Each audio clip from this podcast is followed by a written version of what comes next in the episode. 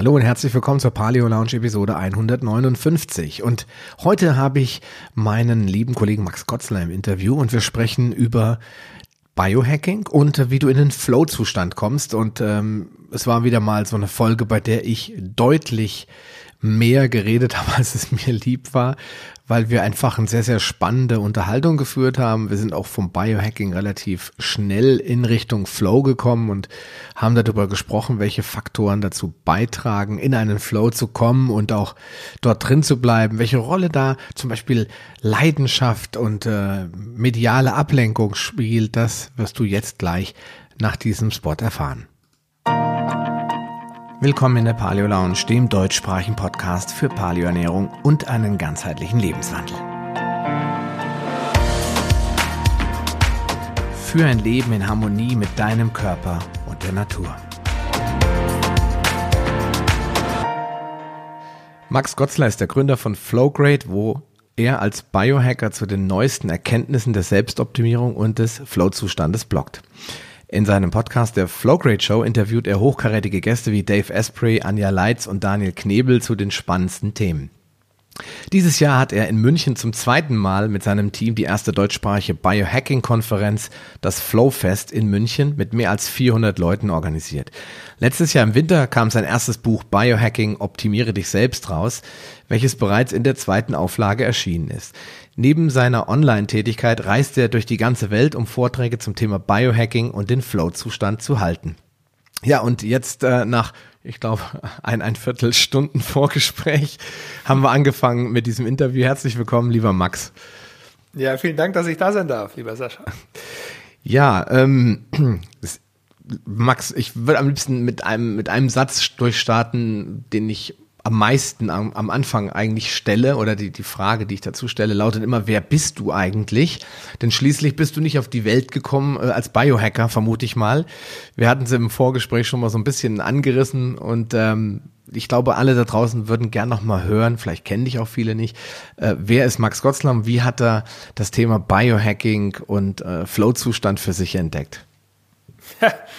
ja, ähm Ja, vielen Dank für die Frage. Die habe ich tatsächlich, glaube ich, so noch nie wirklich beantworten müssen, weil die Leute immer denken, sie müssen sehr originelle Fragen gleich stellen. Und äh, daher kann ich einfach sagen, ich bin eigentlich ein normaler bayerischer, oberbayerischer Junge und der damals in Bayern geboren wurde, weil meiner Mutter es ganz wichtig war, dass ich gebürtiger Bayer werde. Und mhm. äh, die, eben meine Eltern sind auch aus äh, der Münchner Gegend und bin dann aber auch aufgewachsen in Weilheim in Oberbayern in der Nähe vom Starnberger See und war schon immer recht interessiert am Sport und am, besonders am Basketball. Und die, die Körpergröße war mir dann auch äh, gewogen. Also ich bin jetzt mit knapp zwei Metern eben so im, im Basketball ganz gut aufgehoben gewesen und bin dann in der Jugend abgeworben worden zum FC Bayern. Und da hat eigentlich alles so ein bisschen begonnen, auch was ich heute mache, so dieses Interesse für den Leistungssport, eben dadurch bedingt auch an der Leistungsoptimierung, Leistungssteigerung. Und bin dann über ein Basketballstipendium nach dem Abitur direkt in die USA. Mhm. Habe dort vier Jahre verbracht, äh, Abschluss dann an der Boston University gemacht und da habe ich dann auch meinen, meinen großen Traum von der NBA erstmal begraben. Also das hat dann nicht geklappt so. Äh, allerdings äh, wollte ich danach schon irgendwie mit dem Thema in Berührung bleiben. Habe dann noch ein Jahr zweite Liga gespielt in München und ähm, bin dann langsam eigentlich erstmal über noch ein Masterstudium, das ich in Paris absolviert habe, das waren auch nochmal zwei Jahre, das hätte ich jetzt fast vergessen, äh, so in diese Gesundheitsszene gerutscht. Mhm. Und damals waren, das war so ich würde sagen, Anfang so nach 2010, da kamen die ersten Anfänge mit diesem Quantified Self, Selbstvermessung. Also okay. Da, du erinnerst dich sicherlich an die ersten Jawbone-Ups oder, oder Fitbits, die da so auf den Markt kamen. Mhm. Äh, und die, die Uhren, die eben schon beim Puls vermessen haben und so weiter. Und da war ich durch den Sport bedingt schon recht früh äh, dabei und äh, hatte irgendwie Zugang dazu oder auch Leute, die sich dafür interessiert haben. Und wir haben dann, äh, als ich dann in Berlin gelandet bin, die Quantified Self Gruppe so äh, eröffnet. Damals der Florian Schumacher, der immer noch mit dem Thema sehr äh, in Deutschland bekannt ist, äh, und ich und noch ein paar andere. Wir haben da regelmäßig einfach Veranstaltungen gemacht. Da, da hatte ich dann noch auch einen Job bei einem Startup in Berlin, ganz mhm. klassisch nach Berlin und einem Startup gearbeitet mhm. und habe mich eben einfach für diese Themen interessiert, so Gesundheit, Selbstvermessung. Äh, das war noch bevor der Begriff Biohacking für mich irgendetwas bedeutet hat und bin ja darüber eigentlich ähm, zu, zu dem Thema der, der Selbstoptimierung gekommen auf biologischer Ebene. Also erstmal verstehen, was passiert eigentlich in unserem Körper, wie macht das Sinn für mich? Wie kann ich dann dahingehend eingreifen, dass ich etwas für mich verbessere? Und ja, wie es vielleicht bei vielen so ist, und ich nehme auch an bei dir, Sascha, es ist immer so ein gewisser Leidensdruck dabei von allen, habe ich das Gefühl, die lange in der Szene bleiben oder irgendwie die ihren Weg dahin finden und letztendlich beruflich was mit dem Thema machen, Gesundheit oder Selbstoptimierung oder Selbsthilfe. Und auch bei mir war es so. Ich hatte als Basketballer immer so ein, ja, eine, auch eine Impulskontrollstörung irgendwie. Ich hat, war sehr, fast schon leicht bipolar. Mhm. Ähm, und wurde damals auch, ich glaube, es ist das erste Mal, dass ich das in einem Podcast erwähne, äh, von meinem Coach in, in, Boston zu einem Sportpsychologen geschickt, mhm. eben aufgrund dieser starken Schwankungen. Äh, und allerdings habe ich immer das Gefühl gehabt, von außen kann mir da wirklich keiner helfen. Also ich habe das selber ein bisschen beobachtet, dass halt immer wieder mal die Phasen hoch und runter gingen und habe dann tatsächlich eben in dieser Quantified Self-Szene mal einen gehört, der, der wirklich ein Problem hatte. Also ich würde sagen, bei mir war es so, dass es eben noch nicht klinisch problematisch war, äh, der allerdings eben über die Selbstvermessung gelernt hat, damit umzugehen. Also mhm. der beobachtet hat, wann habe ich Hochphasen, wann habe ich Tiefphasen, wann habe ich Impulsausbrüche, äh, wann kann ich ruhig bleiben und hat das beobachtet, vielleicht mehr zu diesem Experiment noch, der hat tatsächlich auch beobachtet, welche Wörter verwendet er in E-Mails. Hat das getrackt. Hm, okay. Hat beobachtet, wie, wie verändern sich seine Phasen mit der Ernährung, mit seinem Sportverhalten.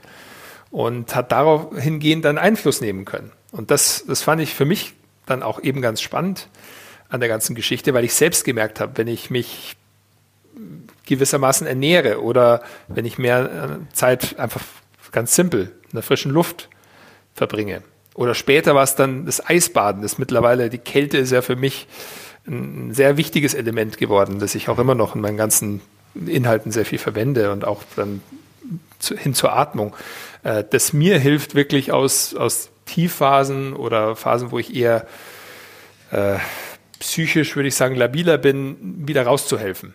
Und mhm. dadurch, dass es mir so sehr geholfen hat, war dann der, der, der Schluss, okay, es wird bestimmt auch noch vielen anderen Leuten helfen, die ähnliche Probleme haben. Und so nach und nach, Baustein für Baustein, so über die letzten, ich würde sagen, fünf Jahre, wo ich da jetzt aktiv bin, hat sich da mehr und mehr so ein Mosaik mit verschiedenen Bausteinen äh, gebildet, die, die jetzt letztendlich das ausmachen, was ich mache. Und wenn du fragst, wer bin ich heute, was mache ich heute? Ich bin eigentlich ein, ein Online-Unternehmer oder vielleicht noch mehr erstmal ein Unternehmer, der seine Hände in vielem hat, allerdings immer in Verbindung mit dem Thema Selbstentfaltung, Selbstverwirklichung, Selbstoptimierung. Okay. Ähm, du hast jetzt so wirklich ein paar äh, wirklich sehr interessante Dinge gesagt, die äh, ich mir jetzt schon mal notiert habe, weil ich das immer gut finde, wenn man das nicht so alles kreuz und quer durchspricht. Ich möchte noch mal ein bisschen zum Anfang zurück. Du hast gesagt, du hast äh, angefangen hat das mit Selbstvermessung. Wir nennen das ja heute eigentlich nur weiß nicht, Tracking hauptsächlich. Ne? Äh, ganz vorne ist mittlerweile ja die Firma Apple, die mit ihrer ähm, Apple Watch äh, quasi so eine Art mobiles Labor entwickelt hat. Aber du hast ja eben schon gesagt, Fitbits und dann gibt's natürlich Garmin und alle möglichen anderen Hersteller, die da irgendwelche Uhren herstellen. Äh, ich zum Beispiel bin ein großer Fan vom Aura Ring. Äh, da geht's aber Den dann. ich auch gerade an. Ja, da geht's dann mehr in die Richtung. Herzlichen Glückwunsch, ich warte auf meinen schon seit Monaten. Ja, die haben uns gesponsert fürs Flowfest, deswegen war ich da. Ah, okay, siehst du, hast, hast du quasi die Hintertür benutzt, um an so einen Ring ranzukommen. Das ist ja auch nicht schlecht. Genau. Genau. Ja, die, äh, also Aura Ring, das ist ein, ein ganz, ganz großes Thema in den USA, obwohl ich irgendwie nicht glaube, die Firma kommt gleich aus Finnland, oder? Die kommen aus Finnland, genau, ja. Also ich, ähm, die Gründer, ehrlich gesagt, habe ich noch nicht kennengelernt, aber ich kenne äh, einige die, von den Managern. Die für Deutschland quasi oder für Europa zuständig sind. Genau, ja. Also ja. man sieht sich so in den, auf den Biohacking-Veranstaltungen auch der letzten Jahre und einer hat uns eben jetzt besucht, von okay. der, der, der Head of Sales und Marketing ja. in in München und ja, und seitdem, also ich höre da immer rein und die hatten, glaube ich, bis zu 30.000 Vorbestellungen, die nicht lieferbar waren. Also mm. 30.000 Kunden, die auf ihre Ringe gewartet haben. die aber bezahlt haben. Wir haben ja alle bezahlt. Die aber bezahlt haben, genau. Also das ist also ein gutes Startup-Kapital, gutes Investment-Kapital. Luxusprobleme, genau. Ja, Allerdings, da haben wirklich Leute sehr ärgerlich reagiert. Ähm, das war auch wirklich so ein Thema bei denen. Die waren einfach nicht in der Lage, auf äh, Basis der sehr schnell wachsenden Nachfrage äh, da rechtzeitig zu produzieren. Ja, wer hat auch damit gerechnet oder wer hätte damit rechnen können, dass, weiß ich nicht, 30, 40, 50.000 Menschen so einen Ring haben wollen auf einen Schlag. Ja, das ist, äh, glaube ich, immer das große Thema. Bevor wir zum Aura-Ring kommen, aber, weil ich denke, das ist ein spannendes Thema, wenn wir nachher nach Biohacking, Tracking-Methoden und so weiter vielleicht noch ein bisschen drüber reden. Ähm, wann ist für dich dieser Begriff Biohacking so wirklich aufgetreten, dass du sagst, okay, das ist jetzt ein Terminus, der in der Öffentlichkeit bekannt ist, der verwendet wird. War das kurz danach oder ist das erst vor kurzem passiert? Weil ich denke, bei Biohacking denke ich immer als allererstes mal an unseren gemeinsamen Freund Dave Asprey äh, und dann denke ich an Bulletproof Coffee und solche Sachen. Das sind so die ersten Berührungspunkte, die ich hatte. Aber wann ist dir so das ganze Thema Selbstoptimierung in Form dieses Begriffes Biohacking so erst, erst mal richtig aufgefallen? Ja, tatsächlich war es auch äh, den, den du gerade genannt hast, Dave Asprey. Äh, und zwar hatte ich Dave kennengelernt auf einer Quantified Self-Konferenz, also einer Tracker-Konferenz, die damals noch recht klein war. Ich glaube, es war 2013. Mhm. Und dort, ähm, da gab es die ersten Veranstaltungen und ich war erstmal auf einer in Amsterdam hm. Äh, und bin dann auch auf die in San Francisco gefahren. Also die hatten damals immer zwei gemacht. Das war der Kevin Kelly und der Gary Wolf, so die Väter dieser Quantified Self-Bewegung, die haben es ja auch eintragen lassen oder als Marke schützen lassen und hatten immer zwei Konferenzen im Jahr am Anfang gemacht. Eine in Europa, in Amsterdam und eine in San Francisco. Mhm. Und da waren wirklich äh, so die Leute, die jetzt auch vielleicht größer geworden sind, auch die man aus diversen Podcasts kennt, äh, oder die eben dann erfolgreiche Firmen aufgebaut haben, wie Dave Asprey, schon vertreten. So. Also da hm. eben auch Kevin Kelly kennt man, glaube ich, mittlerweile. Tim Ferriss. Tim Ferriss, genau, und so. Ähm, der, der, der war auch ganz früh dabei. Und ja, da, Dave war damals interessant, weil er hatte diesen Bulletproof Coffee gerade so publik gemacht. Er war eben als Blogger schon recht bekannt, allerdings die Firma Bulletproof war noch, das war doch das alte Logo, die hatten ihren eigenen Kaffee und das MCT-Öl und das war's. Also das war wirklich so die Anfänge und ich hatte dann mit ihm gesprochen und habe ihm damals meine Idee vorgestellt. Das war eben äh, für BioTracker, so heißt ja meine Firma heute noch. Und darum ging es um eine Webseite, die Leuten dabei hilft, ihre Blutwerte oder, oder Biomarker deswegen Bio-Tracker, mhm. äh, zu verstehen. Und er fand die Idee cool und hat mir eben so ins Ohr gelegt, hey, Vitamin D ist ganz wichtig. Und deswegen unser erstes Produkt war auch ein Vitamin D-Test mhm. tatsächlich, also den wir mit einem Labor in Deutschland dann online vertrieben haben, wo Leute sich in den Finger gepiekst haben, einen Tropfen Blut auf den Filter und dann ins Labor geschickt und ihre Ergebnisse mit so einem paar Lifestyle-Tipps von uns dann online dargestellt haben, bekommen haben. Okay. Und Genau, und Dave hat mich dann so in dieses Thema Biohacking mit eingeführt, weil er gesagt hat, genau dieses, also Biohacking, BIOS, das Leben und Hacking, so eine Art der Optimierung, der mhm. Entschlüsselung. Mhm. Und also Lebensoptimierung im Prinzip. Also das war so die, die Vision von, von Dave, die ich so mitbekommen habe. Ich weiß, Biohacking mittlerweile gibt es ja verschiedene Subbereiche, wieder die Cyborgs und die Transhumanisten und so, die den Bereich so ein bisschen für sich verwenden und was anderes darunter verstehen. Ich verstehe immer noch, so wie ich es kennengelernt habe, dieses eher lifestyleigere Selbstoptimieren, dieses Verstehen meiner eigenen Biologie und darauf äh, eingehen, dann etwas verändern in meinem Leben oder in meinem Körper. Äh, das, das waren so die Anfänge. Hm. Und das hast du ja, äh, du hast ja gerade erklärt, BIOS, also BIOS, das, das Leben, das ist ja der Oberbegriff. Mittlerweile haben sich ja auch in Deutschland Firmen spezialisiert auf Teilbereiche des Biohackings, zum Beispiel die Firma Primal State mit Body Hacking, Mind, Hack, Mind Hacking und so weiter. Auch Brain Effect, auch eine Berliner Startup-Firma im Übrigen, ganz stark auch im Bereich Mind Hacking und, und, äh, und ja, Optimierung von, von der Gehirnseite her. Also das hat ja auf jeden Fall dazu geführt, dass dieser Biohacking-Begriff halt auch sehr stark äh, gewachsen ist und auch eine größere Akzeptanz in Deutschland gefunden hat, oder? Denke ich schon, ja. Also das, das sind meines Erachtens eben so Symptome. Äh, das sind einfach äh, dann Leute, die den Trend erkennen und die darauf eingehen und dann hm, merken, da ist was da. Also das ist ja ein Bedürfnis irgendwie einer gewissen Gesellschaftsschicht. Ich würde immer noch sagen, wir sind recht nischig unterwegs. Mhm. Es ist auch eigentlich ganz spannend. Ich beobachte das ja auch bei uns. So, wer sind meine Leser und Zuhörer? und, und Kunden. Und es, es ist schon eine gewisse also Neugierde und eine Lebensbejahung vorhanden, habe ich das Gefühl. Also es sind Leute, die wirklich selbst was verändern, was gestalten wollen, äh, die, die durchaus Probleme haben. Allerdings sind weniger die Probleme so das, das klassische, hey, ich will jetzt für den Strand fit aus, aussehen oder mich vielleicht ein bisschen energievoller fühlen, sondern es hat fast schon eine philosophische Komponente. Mhm. Es geht so ein bisschen darum, okay, was, was, was ist da noch? Mir fehlt es so ein bisschen an Klarheit. Was kann ich denn vielleicht noch für mich herausfinden? Was ist wichtig? Mhm. Was hat Bedeutung?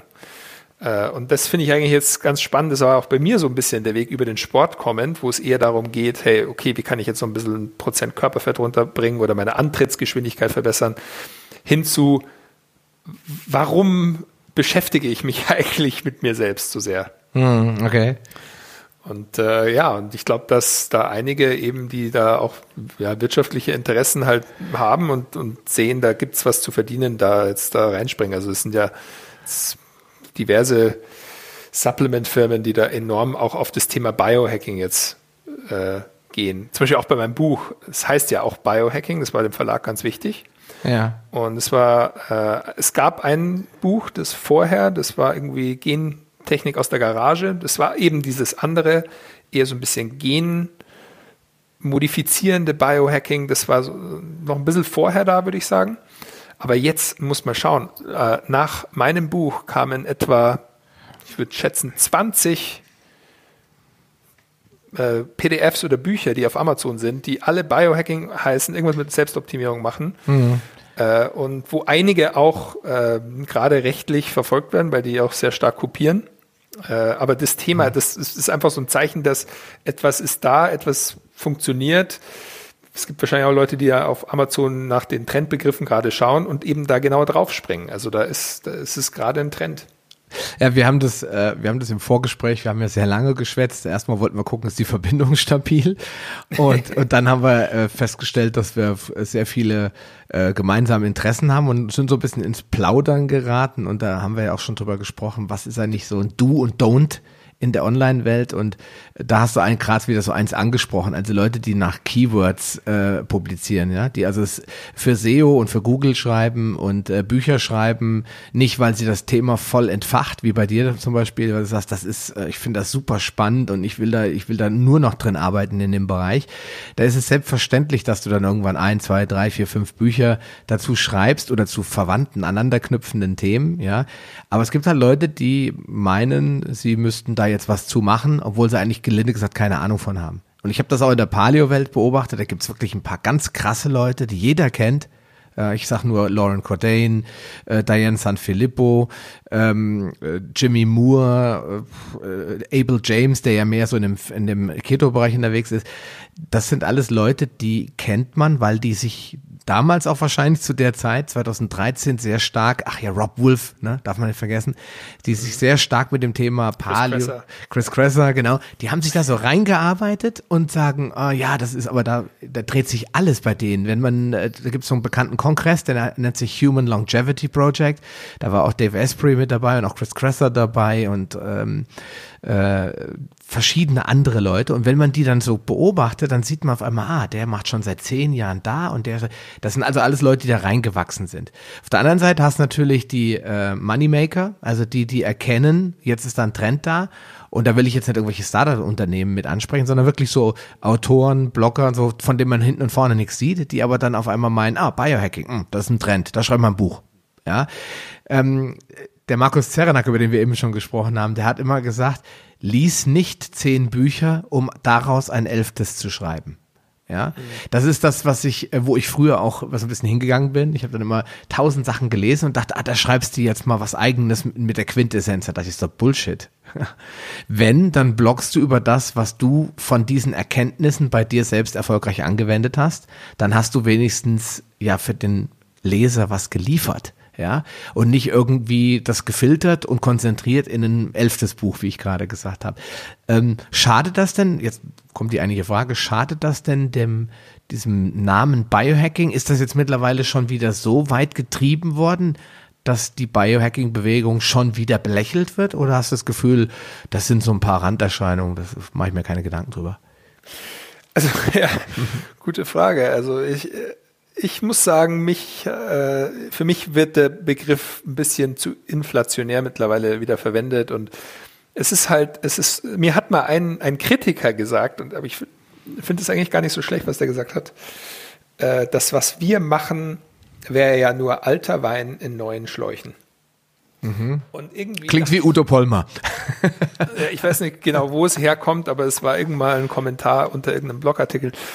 Und dann dachte ich mir, ja, äh, es, ist, es ist ja auch so. Es sind ja Sachen, man muss sich ja auch mal wieder mal erinnern. Oder also die Leute haben einfach heutzutage auch die Auffassungsgabe ist äh, sehr schnelllebig. Also ein Trend kommt und geht sehr, sehr schnell oft. Und Biohacking ist schon so ein, so ein Trendbegriff geworden, äh, wo ich den ich auch nicht mehr so viel verwende. Und ich bin auch ganz froh, dass ich meine Firma nicht irgendwie mit irgendwas Biohacking jetzt genannt habe, sondern ich, ich, ich denke so, der, der dieses Flow-Gefühl oder der Flow-Moment, den ich ja auch aus dem Sport kannte, ähm, der für mich so ein bisschen das Ziel des Biohackings war. Das habe ich auch versucht, dann äh, im Buch so ein bisschen diesen Bogen zu spannen, dass ich sage, Biohacking ist eigentlich nur eine Methode, das ist eine Herangehensweise.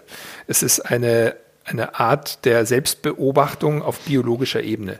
Mhm. Und was ist aber dann dein Ziel? Und das ist eben so ein bisschen selbst überlassen. Für mich war es eben, die, also ein Flow-Moment. Ähm, das ist ja eben auch genau mein Thema, dass äh, ein, ein Moment, in dem man sich verlieren kann, in dem man sich eben komplett wohlfühlt, pudelwohl und die Zeit vergisst und äh, es morgen nicht mehr so wichtig ist. Aber man weiß, es, äh, man ist gut aufgehoben dann. Also nicht so nach mir die Sintflut, sondern einfach, hey, ich bin gerade in, einem, in, einem, in einer Situation, in einem Moment, wo, wo ich höchst präsent bin, alles wahrnehme und zufrieden da, wo es hingeht, die Richtung mag.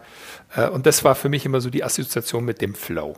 Mhm. Den kannte ich eben vom, vom Basketball her. Also ich habe das heute noch, wenn ich einen Basketball in die Hand nehme. Ich spiele jetzt wieder tatsächlich für mein Heimatteam. Jetzt bin ich ja wieder nach München zurückgezogen und äh, gibt mir einen Ball und einen Korb und ein, ein paar coole Leute dazu. Hey, und man kann die Zeit vergessen und so. Und das, das war für mich so ein bisschen ein, ein Ziel, wenn ich mein Leben mit möglichst vielen dieser Momente füllen kann, dann ist es sehr wertvoll. Dann ist es genau das, was ich haben will. Und deswegen heißt die, die Firma auch nicht Upgrade, weil wenn man etwas optimiert, dann braucht man ein Ziel. Also es ist äh, Selbstoptimierung mit dem Zweck der Selbstoptimierung.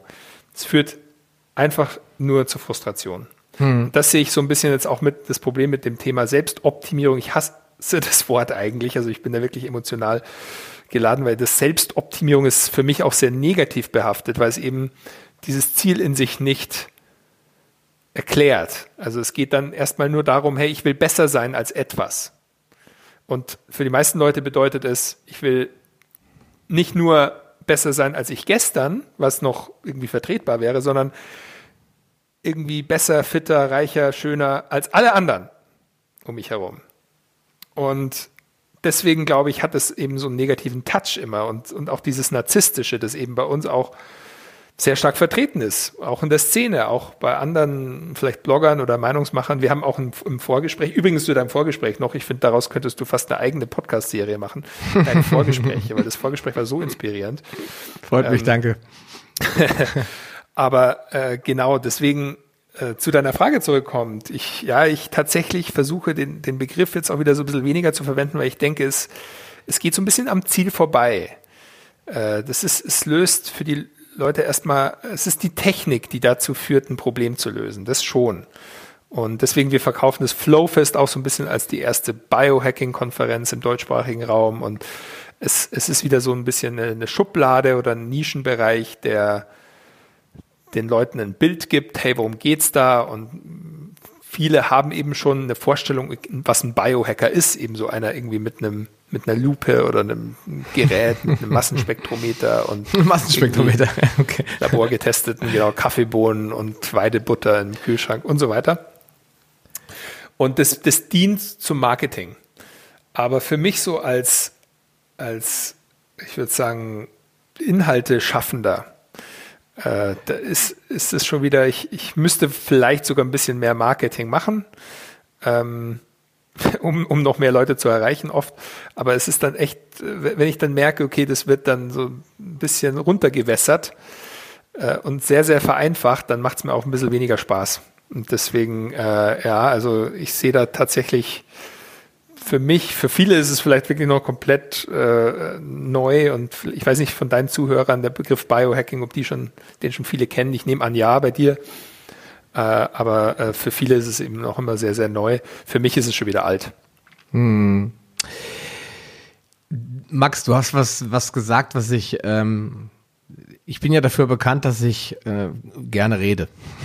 Das heißt, so ein Podcast, und ich glaube, das schätzen die Hörer auch, so ein Podcast bei, bei mir in der Paleo Lounge, der besteht halt nicht aus dem Monolog des Gastes, oder wenn ich eine Interviewsendung mache, ja klar, das ist, äh, wenn ich ein, eine eigene Podcast-Episode mache, ja, dann ist es ein Monolog von Sascha Röhler, das, damit muss man dann klarkommen. Aber ich meine, wenn, wenn ich jemanden interview, dann ist es oft so, dass ich auch große Redeanteile habe. Ganz einfach, weil es ist ich betrachte die Paleo Lounge nicht als äh, Interview-Podcast, sondern ich betrachte es als Unterhaltung. Ja, das heißt Unterhaltung in zweierlei Weise. Einmal natürlich, die Leute sollen zuhören, sollen in den Flow kommen, ja, sollen nachher sagen, wow, eine Stunde, das war keine Minute langweilig. Das ist das Erste. Und das Zweite ist natürlich, ähm, die Leute sollen das Gefühl haben, dass wir uns auch unterhalten. Also das heißt, ich hab, sag das ganz oft, das ist ein, für mich ein ganz spannendes Thema und es ist oft so, dass ich keine Ahnung habe. Und ich lade mir die Leute schon so ein bisschen aus Egoismus auch ein, weil ich auch sage, ich will was dazulernen. Ich kann mich jetzt hinsetzen und kann mir ein Buch holen. Oder ich kann mir Max Gotzler einladen und mir alles über das Biohacking erzählen lassen, was man in so eine Stunde reinpacken kann. Das ist, äh, ein Teil davon ist schon purer Egoismus, bin ich ganz offen, ja. Aber während wir uns unterhalten und lernen die Hörer auch was, weil sie sitzen jetzt an der Stelle, an der ich sitze und stellen die Fragen. Ja, nur, dass ich sie stellen darf und mhm. die anderen sie nicht stellen dürfen. Sie müssen also hoffen, dass hoffentlich fragt der Sascha all das, was ich wissen will. Ja, und dafür ist natürlich wichtig, dass die auch mit mir interagieren, dass sie mir dann halt auch sagen, pass mal auf, ach ja, wenn du mal wieder ein Interviews, frag doch mal dies oder frag doch mal das. Das nimmt dann halt irgendwann zu und dann entstehen halt noch bessere Podcasts, weil ich halt auch eine Liste habe und sage, pass mal auf, wir können eigentlich drei Stunden machen, äh, weil ich habe hier einen Haufen Fragen von meinen Zuhörern. Das ist das, das Spannende, warum ich sage, äh, ich stelle diese Fragen auch, weil ich sie selber ja auch bekomme und auch mir selbst manchmal auch stelle. Wie zum Beispiel ist Biohacking, Biohacking jetzt schon so ein abgegriffener, so ein abgegriffenes Thema. Hintergrund ist, in der Paleo-Szene ist das ganz genauso. Wenn ich heute draußen mit Leuten rede und sage, von, die sagen, ah ja, was machst du eigentlich? Ja, ich bin Paleo-Coach. Ach, Paleo, ja. Ist das überhaupt noch modern? Ich dachte, das war hier so eine komische, fleischlastige Ernährungsweise. In den Köpfen der Leute ist das Paleo-Thema schon wieder abgehakt. Deswegen habe ich damals bei der Namensfindung, wir haben im Vorgespräch kurz drüber gesprochen, auch beschlossen, das Ganze ein, als eine Lounge zu betrachten. Wie stellt man sich eine Lounge vor? Ich weiß nicht, du bist ja früher wahrscheinlich auch noch häufiger geflogen als jetzt. Du gehst an den Flughafen, da ist alles ziemlich steril, kalt, laut, voller Menschen, aber es gibt dann so kleine Lounge-Areas. Und je nachdem, wie gut du fliegst, also wie teuer dein Ticket war, hast du eine sehr, sehr schö schöne Lounge. Und was ist in der Lounge? Die Leute können mit dem Personal, das dort arbeitet, reden, und äh, wie lange arbeiten Sie schon hier und aha und wie, wie viele Fluggäste kommen hier so rein? Ach was, wirklich 10.000 pro Woche, das ist ja schon viel und so. Man unterhält sich unter Umständen mit Leuten, die auch Kinder mit dabei haben und so. Es ist halt so ein Chill-Out-Bereich. Ja, und so möchte ich halt auch diesen, diese Paleo Lounge betrachten. Deswegen lade ich mir Leute ein, mit denen ich über Themen rede, die gänzlich undogmatisch sind. Und jetzt komme ich zu diesem wichtigen Punkt. Warum sind diese Begriffe alle so abgelatscht? Und warum muss man das immer so holistisch betrachten, also ganzheitlich? Weil sie nur, wie du gesagt hast, Methoden sind. Paleo ist nur eine Methode, um Ernährung zu gestalten sage ich mal. Biohacking ist eine, ein Werkzeugkasten mit Methoden, so betrachte ich es, mit denen man irgendwas erreichen kann. Was das einzelne Ziel ist, entscheidet jeder für sich selbst. Der eine sagt, ich möchte besser schlafen. Okay, Biohacking kann dir helfen. Vielleicht musst du aber auch einfach mal aufhören, die ganze Zeit äh, Alkohol zu trinken. Ja, vielleicht ist das schon der eine Grund. Aber vielleicht ist es bei dir wirklich Biohacking oder vielleicht ist es bei dir Sport, Bewegung oder Meditation oder irgendwas machen, was dich mit Freude und Leidenschaft erfüllt. Ja, da gibt, es gibt tausende Möglichkeiten, an denen man, also ich sag mal, Stellschrauben, an denen man drehen kann. Und deswegen stimme ich dir vollkommen zu. Biohacking ist dem, Opfer, dem ganzen Thema zum Opfer gefallen. Das war mal total revolutionär und alle, wow, Bulletproof Coffee, wow, und toll, und Weidebutter und, und dann irgendwann wieder uh, abgelatscht. Ja, jetzt hat's jeder gehört, jeder, und das ist dann schade für uns, weil wir müssen den Ruf wiederherstellen. wir müssen sagen, pass auf, das ist doch nur ein Mittel. Es gibt tausend Möglichkeiten. Und deswegen finde ich das so gut, wie du das gerade gesagt hast, in den Flow kommen. Das ist mein persönliches Ziel unter Umständen. Welche Mittel und Möglichkeiten kann ich nutzen, um genau das zu erreichen? Ja, und das ist das, was ich, mhm. was ich eigentlich sehe.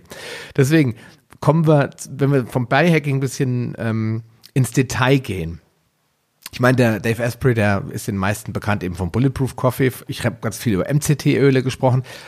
Ähm, beschreib doch mal so ein paar typische Methoden, Mittel, äh, Werkzeuge, die dann so in dem Biohacking üblicherweise äh, sie etabliert haben und erklär vielleicht auch für die Zuhörer, die noch gar nichts damit zu tun haben, was man sich darunter vorgestellt hat oder was man sich versprochen hat davon, von diesen einzelnen Dingen. Was sollten die erzielen? Also Du meinst jetzt so ein paar Werkzeuge aus dem Baukasten präsentieren, die so, äh, sagen wir mal, Fuß gefasst haben. Ja, du hast ja eben zum Beispiel gesagt, was ich sehr spannend finde, Kältetraining. Dann hast du Atemtechniken genau. erwähnt. Atemtechnik ist was, habe ich null Ahnung von. Da gibt es ein Buch, äh, glaube ich, zu, wo es nur ums Atmen geht und äh, dass wir Menschen alle angeblich, ja, die, angeblich atmen wir alle völlig ineffektiv. Ja, das ist für viele da draußen und war für mich auch bis vor kurzem ein absolutes mega Neuland. Deswegen wäre es schön einfach jetzt nicht so MCT-Öl, das kennt jeder von meinen Hörern. Ja. Es geht, okay. geht mehr so in die Richtung, was sind denn wirklich spannende Dinge, die du vielleicht an dir selbst aus ausprobiert hast, wo du gesagt hast, das hilft mir, ähm, um bestimmte Dinge zu erreichen und äh, wo die Leute auch noch was dazu lernen können. Und da, ja, aber da lasse ich dir freie Hand. Was fällt dir ein dazu? Ja, also interessanterweise, was gerade wirklich wieder äh, auch sehr stark im Kommen ist und auch sich im Biohacking manifestiert, das sind diese evolutionären Werkzeuge. Du hast es gerade angesprochen, das Thema Atmen, äh, Kälte, Licht, äh, also auch alles, was so in unserem Umfeld ist, inklusive negativer Faktoren, hm. wie zum Beispiel elektromagnetische Strahlung. Äh, also es geht zum einen um Sachen, die man hinzufügen kann oder die man wegnehmen kann. Äh, was ich mit meinen Leuten hin und wieder ganz gerne mache, ist so eine Art Kryptonitfilter. Also erstmal identifizieren, weil es für viele erstmal leichter fällt, Sachen zu eliminieren, die sie negativ beeinflussen. Mhm. Und dazu zählen zum Beispiel auch einfach vorhandene Lebensmittel in der Küche, also wären wir wieder bei der Ernährung, mhm. äh, aber erstmal die entfernen. Also ein Umfeld gestalten, wo du keine Selbstdisziplin mehr aufbringen musst, um dich zum Beispiel jeden Tag gesund zu ernähren, wo du es mhm. einfach nur noch machen kannst, weil nichts anderes da ist. Mhm. Äh, das aber gehen wir nochmal einen Schritt zurück. Also ein Biohack, mit dem ich angefangen habe, den ich mit, äh, in meinen ersten Präsentationen zum Thema auch immer mit den Leuten selbst ausprobiert habe, war das Thema Körperhaltung.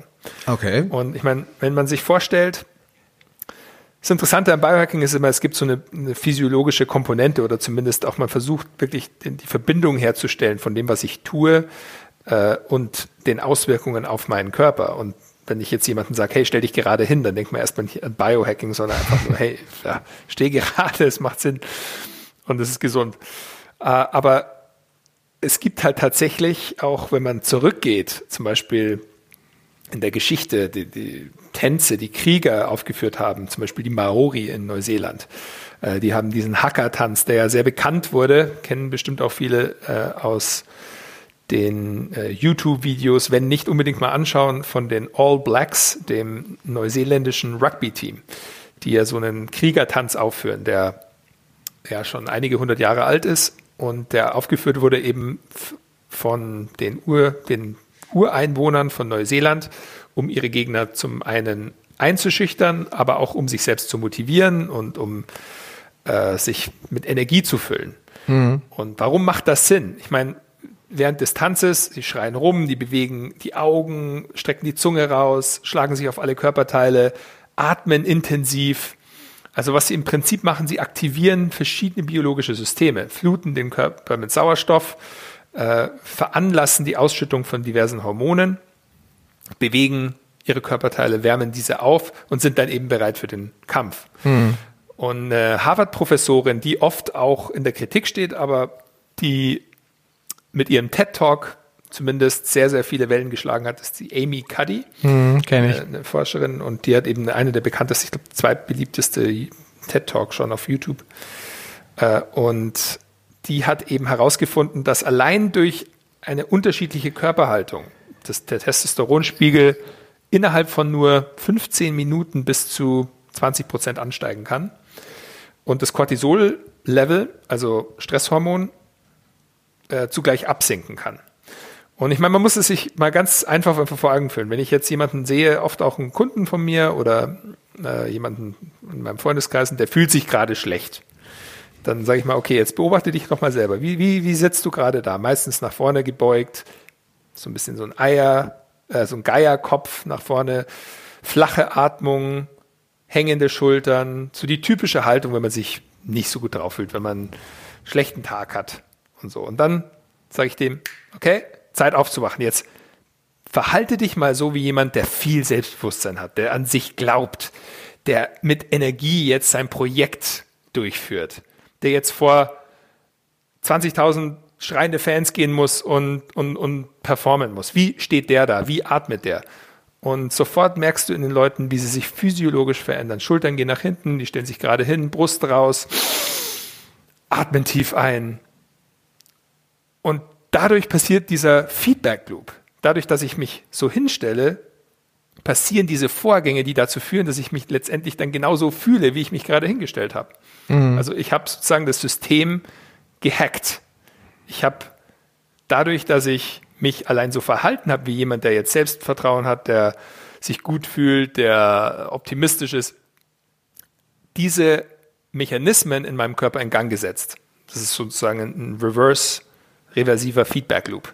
Mhm. Und ich habe das umgedreht. Das heißt, das wäre ein Biohack für mich. Also wenn du äh, einen schlechten Tag hast oder einen Zuhörer, der jetzt gerade vielleicht sich nicht gerade selbstbewusst fühlt oder sagen wir auch in der Beziehung läuft es nicht so richtig, dann meine Frage wäre, wie verhält sich der perfekte Freund oder die perfekte Freundin?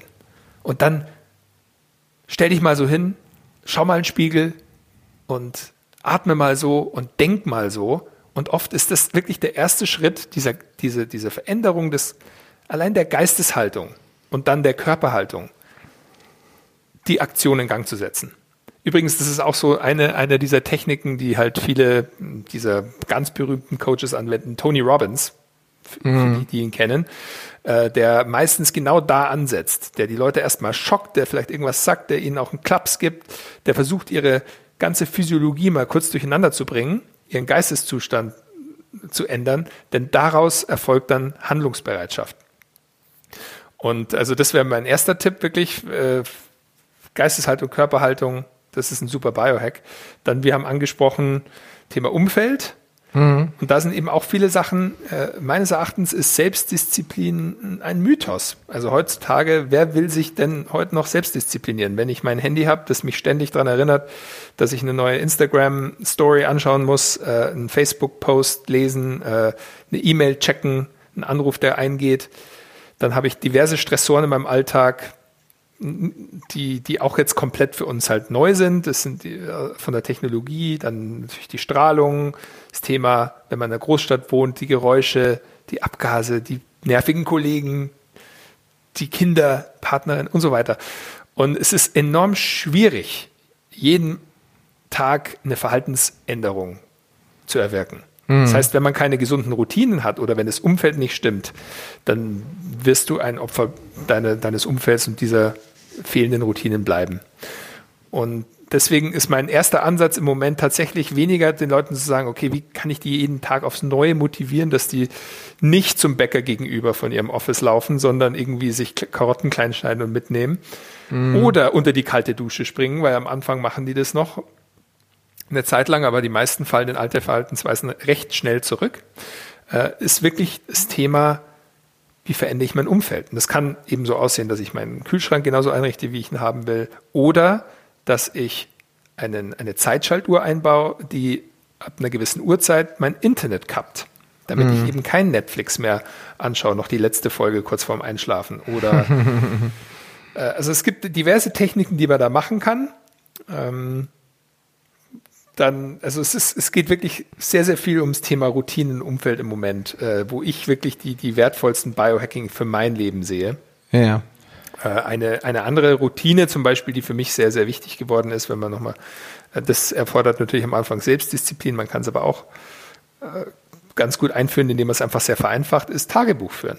Tagebuch führen ist sehr, sehr hilfreich für die Leute, um die Gedanken mal zu Papier zu bringen, um es mal neu zu ordnen, um ein bisschen Klarheit zu, zu schaffen, einfach um sich vor Augen zu führen, was passiert gerade.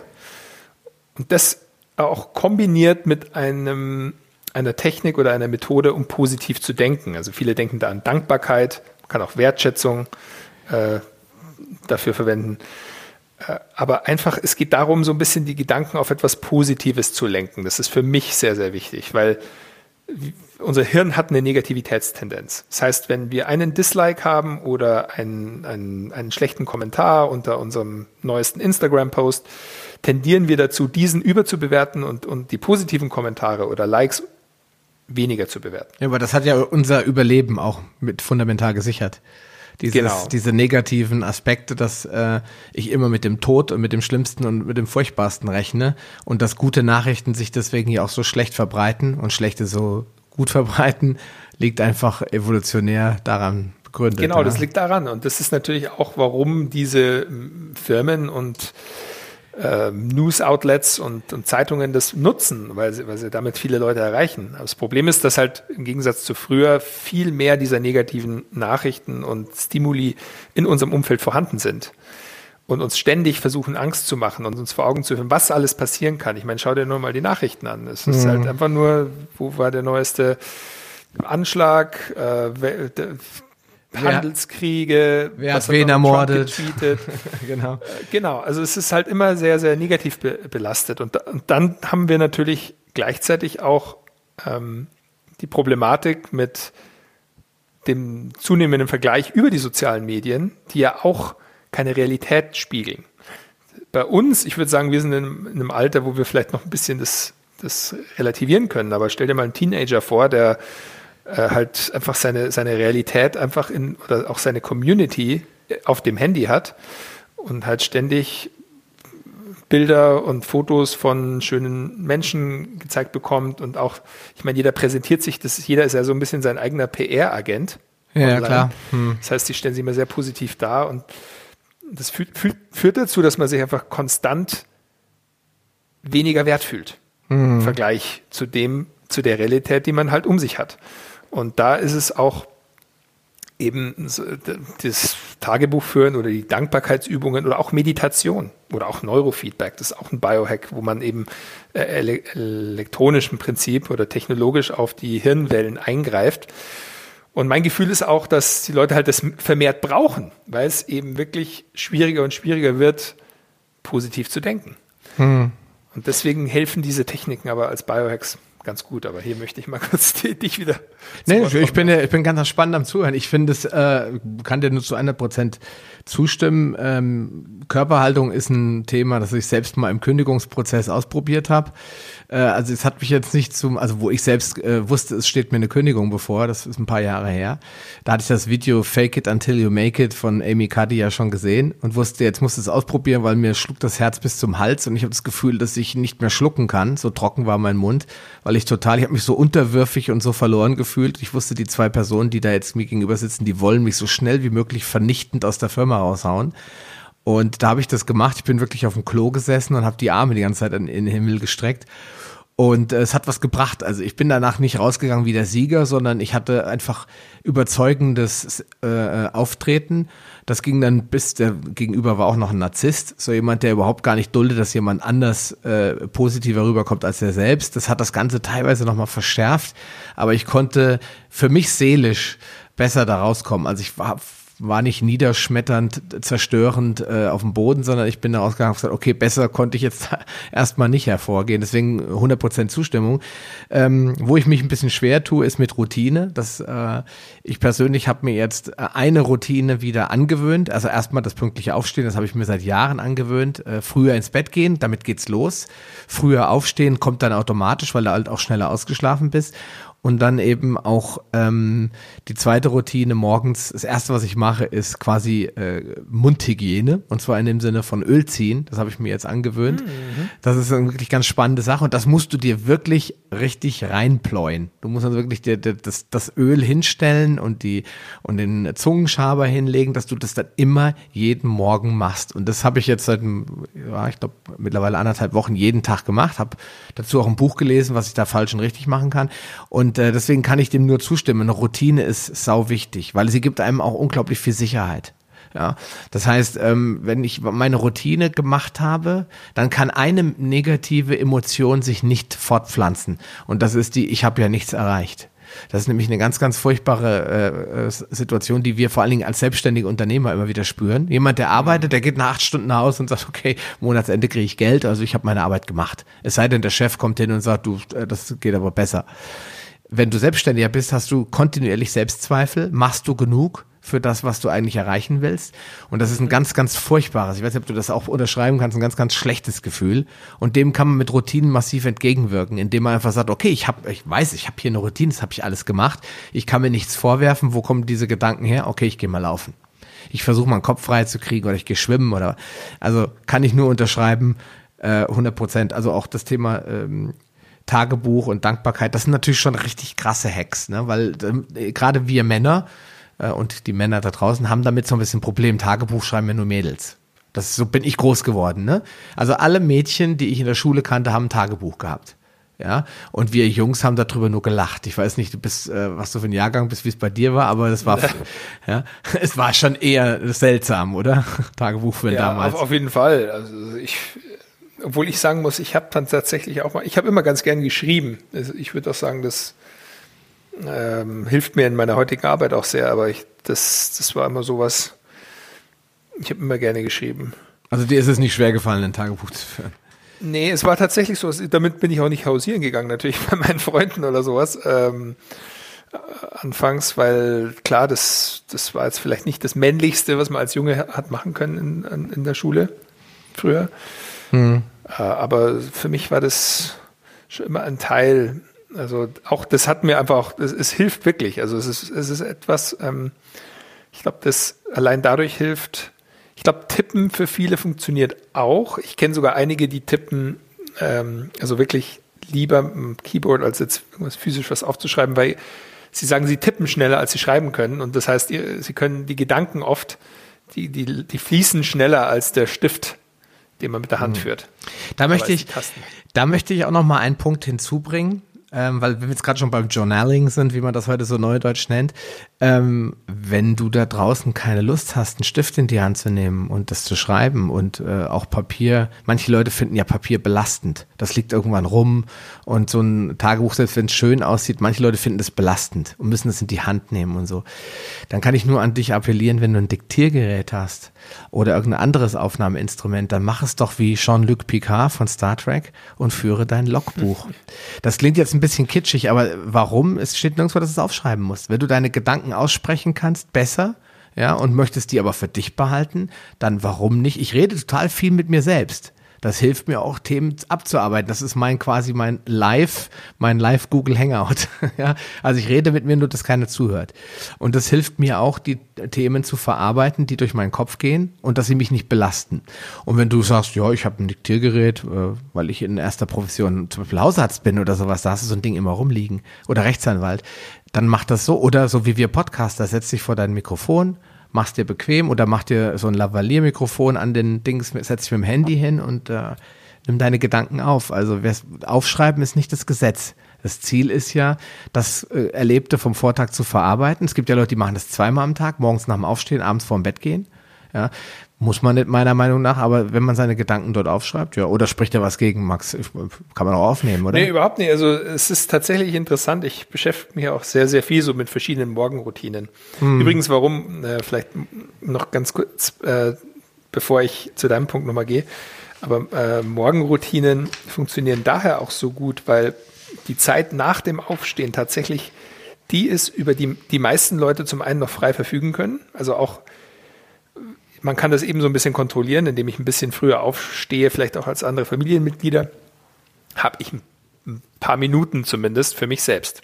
Mhm. Es gibt ja einen Spruch so, wenn du keine zehn Minuten für dich hast, hast du kein Leben. Aber ähm, da geißeln mich dann immer die Leute, die, die kleine Kinder zu Hause haben, die halt oft dich aus dem äh, Bett dann schreien. So mhm, am Wochenende zumindestens, ja.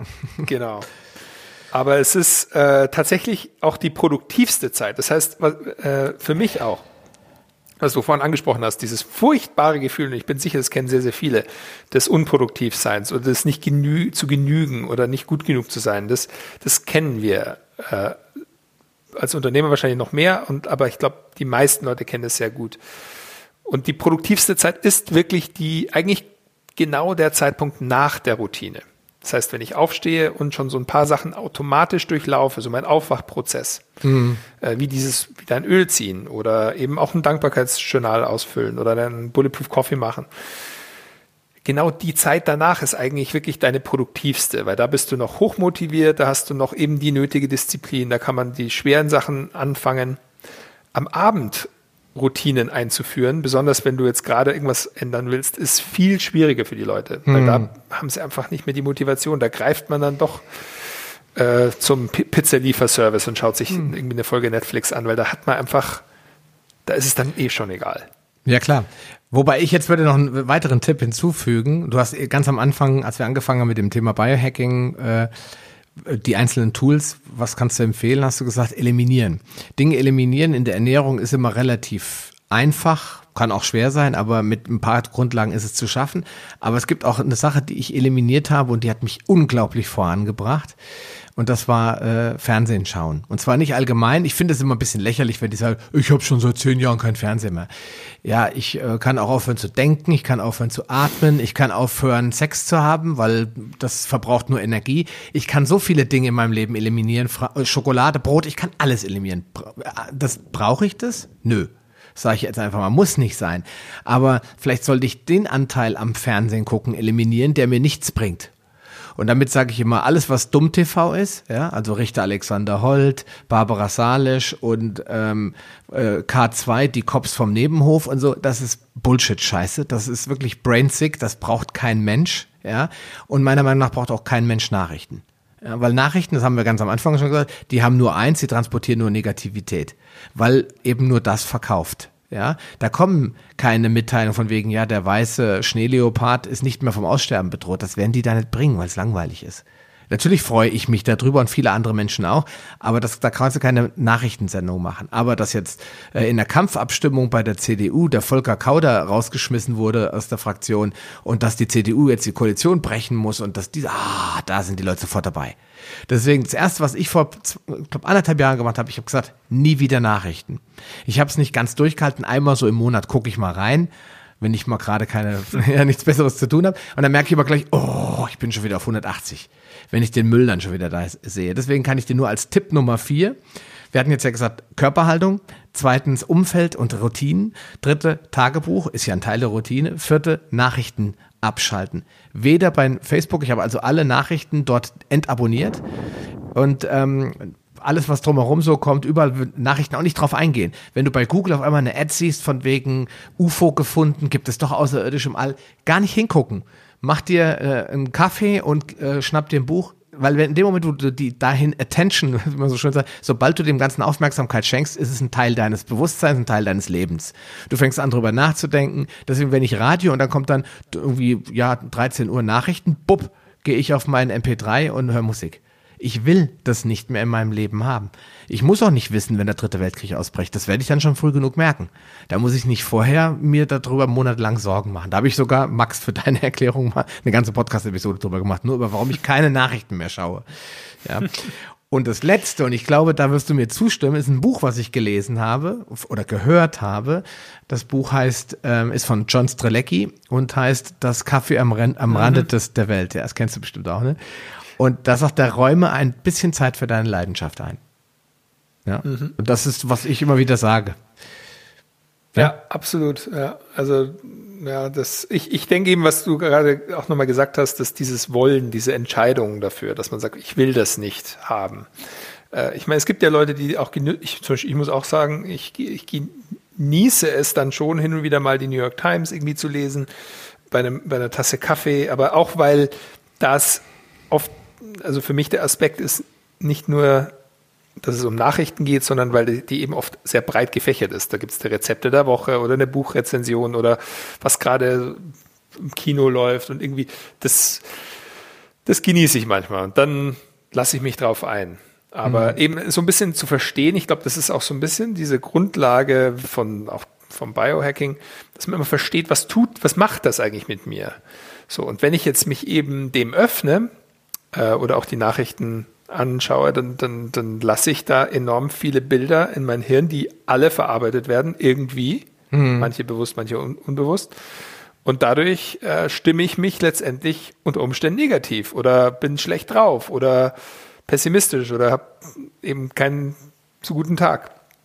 Und deswegen, wenn man das so ein bisschen besser versteht, dann kann man da auch bessere Entscheidungen treffen und entscheiden, was man eben haben will oder was man zulässt was man nicht zulässt. Und es wird ja auch immer schwieriger. Es ist ja wirklich so, bevor ich da jetzt einsteige, nochmal ganz kurz zu dem, was du gesagt hast mit dem Sprechen. Andy Warhol, glaube ich, war es nämlich, der hat, um seine Gedanken zu ordnen, ich glaube, jeden Tag seinen engsten Vertrauten, Freund und Berater angerufen und mit dem zwei Stunden über alles gequatscht. Mhm. Jeden Tag. Und das war seine Morgenroutine.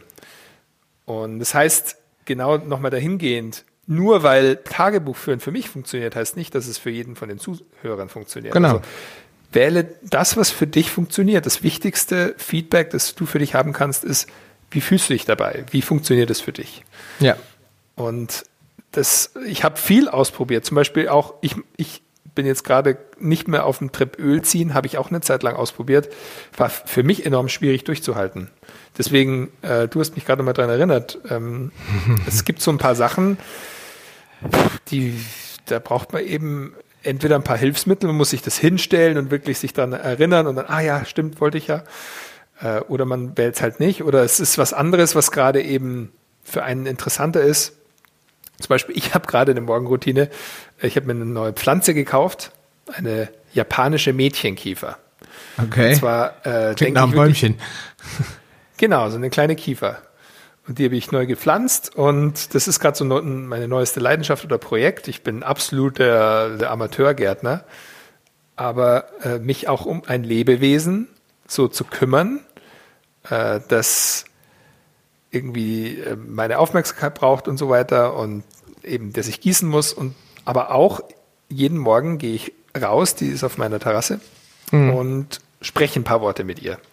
Okay. Zwar habe ich mir zum Thema Wasser eben auch einen Podcast aufgenommen, schon mit einem Wasserexperten, der mir von diesem Reisexperiment auch berichtet hat, das anscheinend für viele eben auch funktioniert, wo man mit äh, ganz schnell erklärt, also man hat drei äh, Becherchen oder Gläser mit Reis gefüllt mit ein bisschen Wasser und das eine behandelt man mit Liebe, das andere mit Hass und das dritte äh, lässt man außen vor. Also, Ignoriert man, ja, ich kenne den ignoriert. Test. Das ist von Masaru Emoto.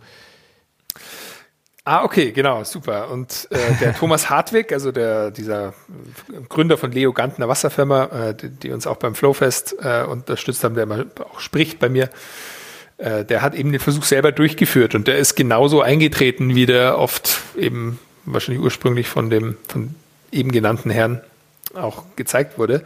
Und mhm. zwar, dass eben der, der mit positiven Emotionen, da geht es auch um viel um Schwingung, behandelt wird, also Aufmerksamkeit, positive Emotionen, äh, sanfte Sprach, Sprache, hm. dass dieser Reis letztendlich anders aussieht als dann der mit Negativität behandelte Reis oder ignorierte Reis.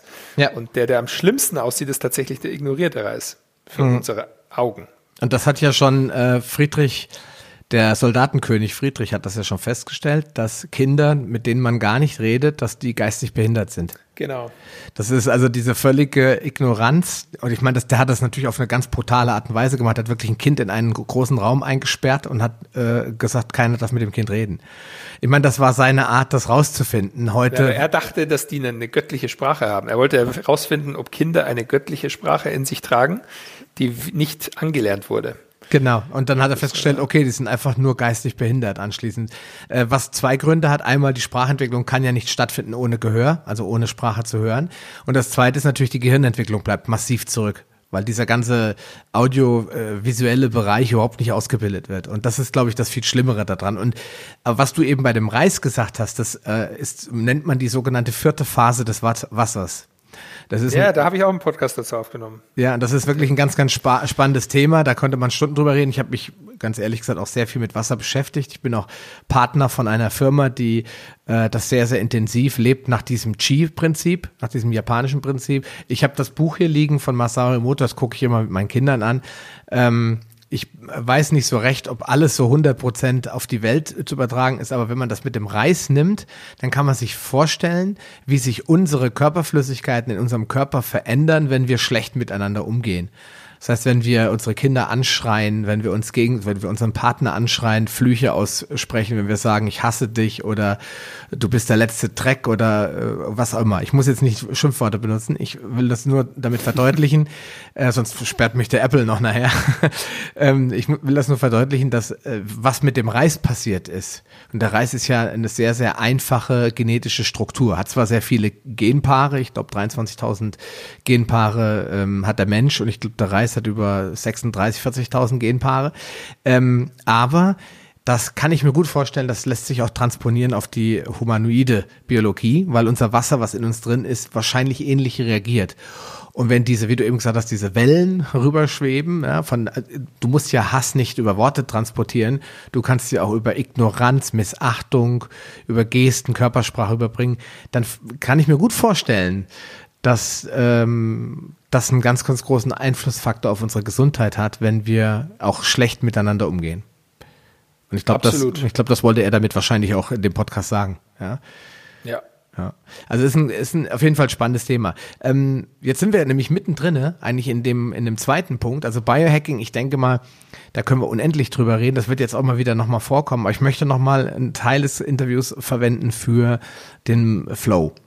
Ähm, yes. Wir haben ihn ja schon so ein bisschen angesprochen. Wir haben ja schon, du hast erzählt selbst, was du gemacht hast und wie du festgestellt hast, dass du in Flow kommst. Eine Morgenroutine hilft ja, äh, trägt ja dazu auch bei, dann besser in den Tag zu starten. Aber lass uns nochmal bei Adam und Eva anfangen. Definier nochmal, wie du das ist wirklich der, die Max Gotzler Definition, was ist der Flow? Weil als wir Kinder waren, haben wir das alle erlebt, beim Spielen, beim Basteln, beim Singen, beim, aber niemand von meinen Onkels, Tanten, Opas, Omas hat da das Wort Flow benutzt. Also woher kommt die, dieser Begriff und was verstehst du da runter unter Flow?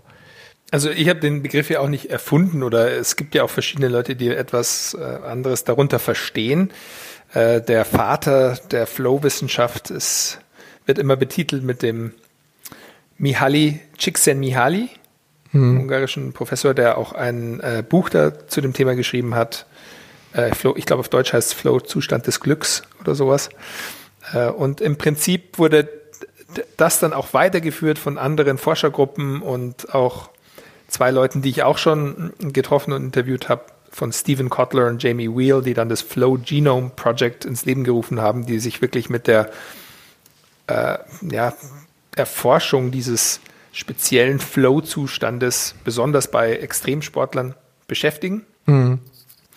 Und im Prinzip, also um es wirklich zu vereinfachen, es ist ein, ein Geisteszustand, der eigentlich auf anatomischer, auf neurochemischer und neuroelektrischer Ebene tatsächlich sich zeigt und der eigentlich drei subjektive Komponenten für einen mitbringt. Das eine ist der das, der Verlust des Egos, also der präfrontale Kortex, tritt zurück in dem Zustand, was dazu führt, dass man sich eben so ein bisschen nicht mehr selbst beobachtet, dass man sich im Moment verlieren kann, dass auf einmal die, wie ich jetzt auf andere wirke, keine Rolle mehr spielt. Also wenn ich jetzt zum Beispiel mich im Flow in einen Tanz, in eine Tanzmanie steige irgendwie mit anderen Leuten, dann ist es mir auf einmal komplett egal, was andere von mir denken. Hm. So kann man sich das vorstellen. Okay. Äh, dann das, der zweite Aspekt ist eine gesteigerte mentale und physische Leistungsfähigkeit. Also dass Leute, die im Flow-Zustand sind, man denke an den Snowboarder oder den, den, Big Wave Surfer, die dann auf einmal Unmenschliches vollbringen, die irgendwie eine 30 Meter hohe Welle surfen, äh, weil sie dann so hoch fokussiert und konzentriert sind und der Körper überschnell reagiert. Äh, und das ist ähnlich wie auch zum Beispiel das Helpers High, sagt man, wie eine Mutter, die zum Beispiel ihr Kind in Gefahr sieht und auf einmal ein Auto hochheben kann. Solche Geschichten gibt es ja. Das ist ein ähnlicher Zustand. Oder auch der, das Runners High, also ein Marathonläufer, der dann sich total, total verliert und dann eine Bestzeit läuft. Äh, oder eben, wie gesagt, das, der Snowboarder, der in einem gefährlichen Terrain da auf einmal blitzschnell Entscheidungen trifft. Und mm. eine auf die andere folgt. So richtig, so einen richtigen Flow an ganz schneller Entscheidungsfindung, die auf einmal ganz, äh, also durch eine überaus feine Analyse der, der vorhandenen Informationen in der Umfeld stattfindet. Mm.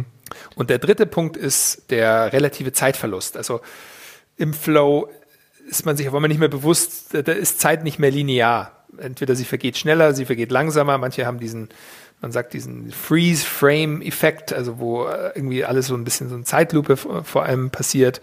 Äh, es ist aber genauso, wenn ich zum Beispiel beim Großvater am Kaffeetisch sitze, sitze und eine interessante Unterhaltung führe und auf einmal die Sonne untergegangen ist. Also das ist, das ist ähnlich. Es zeigt sich in verschiedenen äh, Situationen. Und, und so ähnlich kann man es verstehen.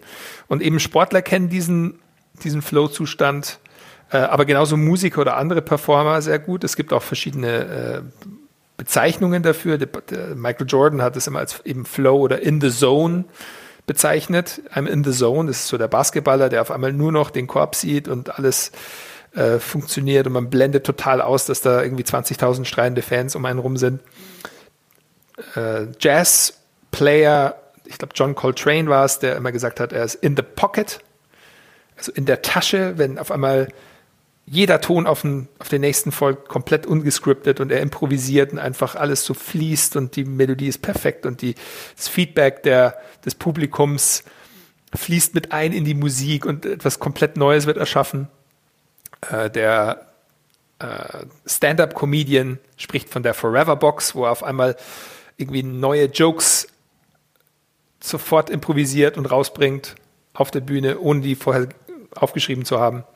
Und so kennen eben verschiedene Performer diesen, diesen Effekt. Und auch Leute, die halt normal, sagen wir mal, zur Arbeit gehen oder sich in einem Projekt verlieren, die kennen das auch als den Flow-Zustand. So, das ist dann eher Richtung Produktivität.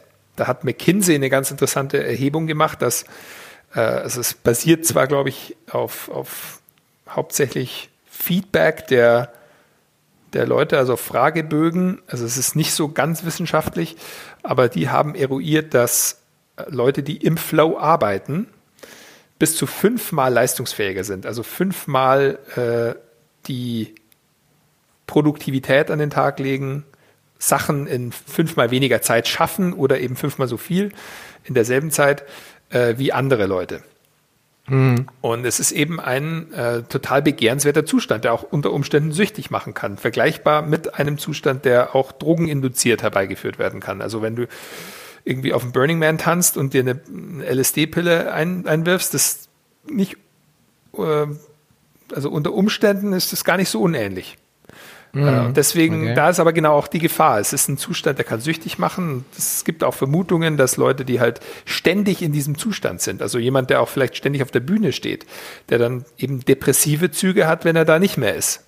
Weil er gewohnt ist, in diesem Zustand zu sein, weil der enorm addictive ist. Du hast eine Ausschüttung an sehr, sehr mächtigen Hormonen und Neurotransmittern, wie zum Beispiel Dopamin, Motivationsmolekül, äh, dann diversen Endorphinen, Anandamid, das ist ein Stoff, der unter anderem mit äh, Mustererkennung, Kreativität in Verbindung gebracht wird, der sich auch in THC befindet, also in Marihuana. Hm. Und Serotonin, Wohlfühlhormon oder Neurotransmitter, der äh, am Ende des Flow-Zykluses meistens ausgeschüttet wird, der dann nochmal so ein Hochgefühl erzeugt. Also es ist äh, ein sehr mächtiger Cocktail, der da äh, ausgeschüttet wird. Und je nachdem, wie stark der Flow-Zustand ist, kann der dich danach auch in ein tiefes Loch reißen, also weil du dann einfach komplett leer bist. Das heißt, du irgendwie surfst die größte Welle deines Lebens, bist super glücklich, bist richtig also im Flow und schaffst es und ein paar Stunden später bist du fast depressiv. Das, das kommt auch vor. Also es ist ein ganz spannender Zustand, der viele diverse Facetten hat. Okay, ich war jetzt auch gerade im Flow, im Zuhörflow. Ähm, ich meine, ich, wir, der, die meisten der Zuhörer haben sowas schon mal erlebt, haben das vielleicht aber nicht als Flow bezeichnet und auch als solches nicht erkannt, vermute ich mal. Aber die meisten Leute können das, ich meine, ich habe zwei Kinder, Leute, die Kinder haben, die können das beobachten, wenn die Kinder ausnahmsweise mal leise sind. Und dann erlebt man das, äh, dann erlebt man das wirklich ganz oft, dass man dann meine Frau und ich, wir gehen dann so vorsichtig ins Wohnzimmer. Das ist so unser Spielzimmer auch. Und dann gucken wir so um die Ecke und dann sieht man beiden meistens, dass sie zusammensitzen und Lego bauen oder Rollenspiele machen und so vertieft sind, dass sie nicht mehr mitkriegen, dass wir da sind und dass wir sie beobachten und dass, ähm, und selbst wenn sie es unterbewusst mitkriegen, ist es auch nicht interessiert. Mhm. Und das ist dann der Modus, wo auch Rufen wie Essen ist fertig wenig Sinn hat. Und dann ja sogar Verhaltenspsychologen oder Kinderpsychologen auch sagen, lassen Sie die Kinder diese Flow-Phase beenden.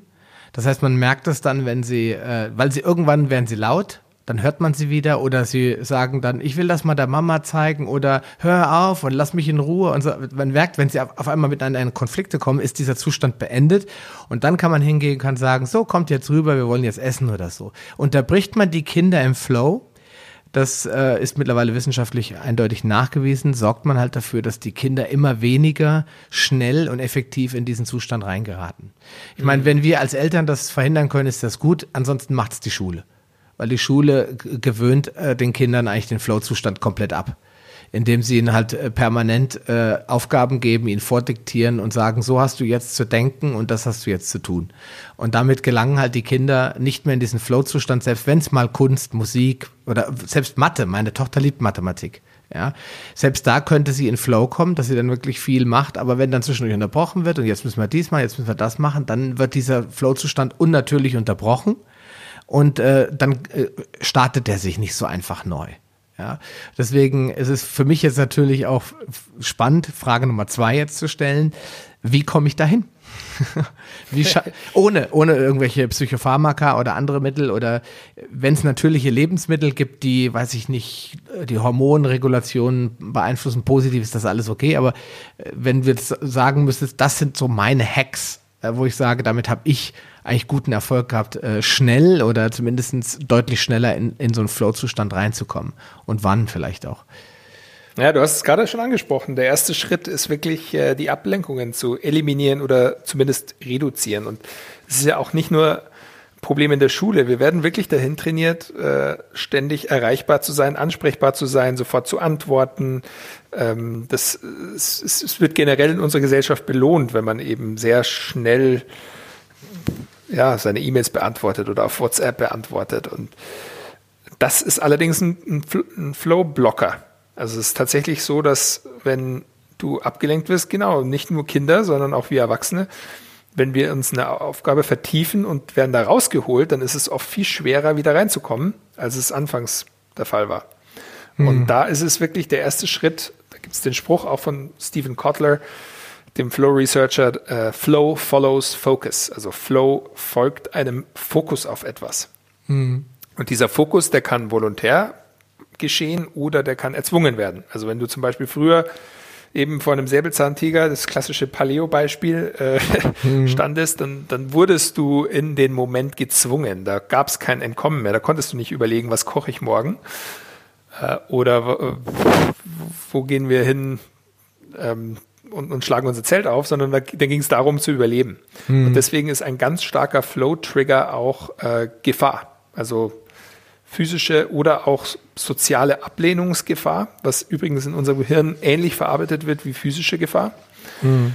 Äh, weil eben früher war es ja oft ein Todesurteil, wenn man verstoßen wurde mhm. äh, von seinem Stamm, sagen wir mal. Das ist noch ganz tief in uns drin.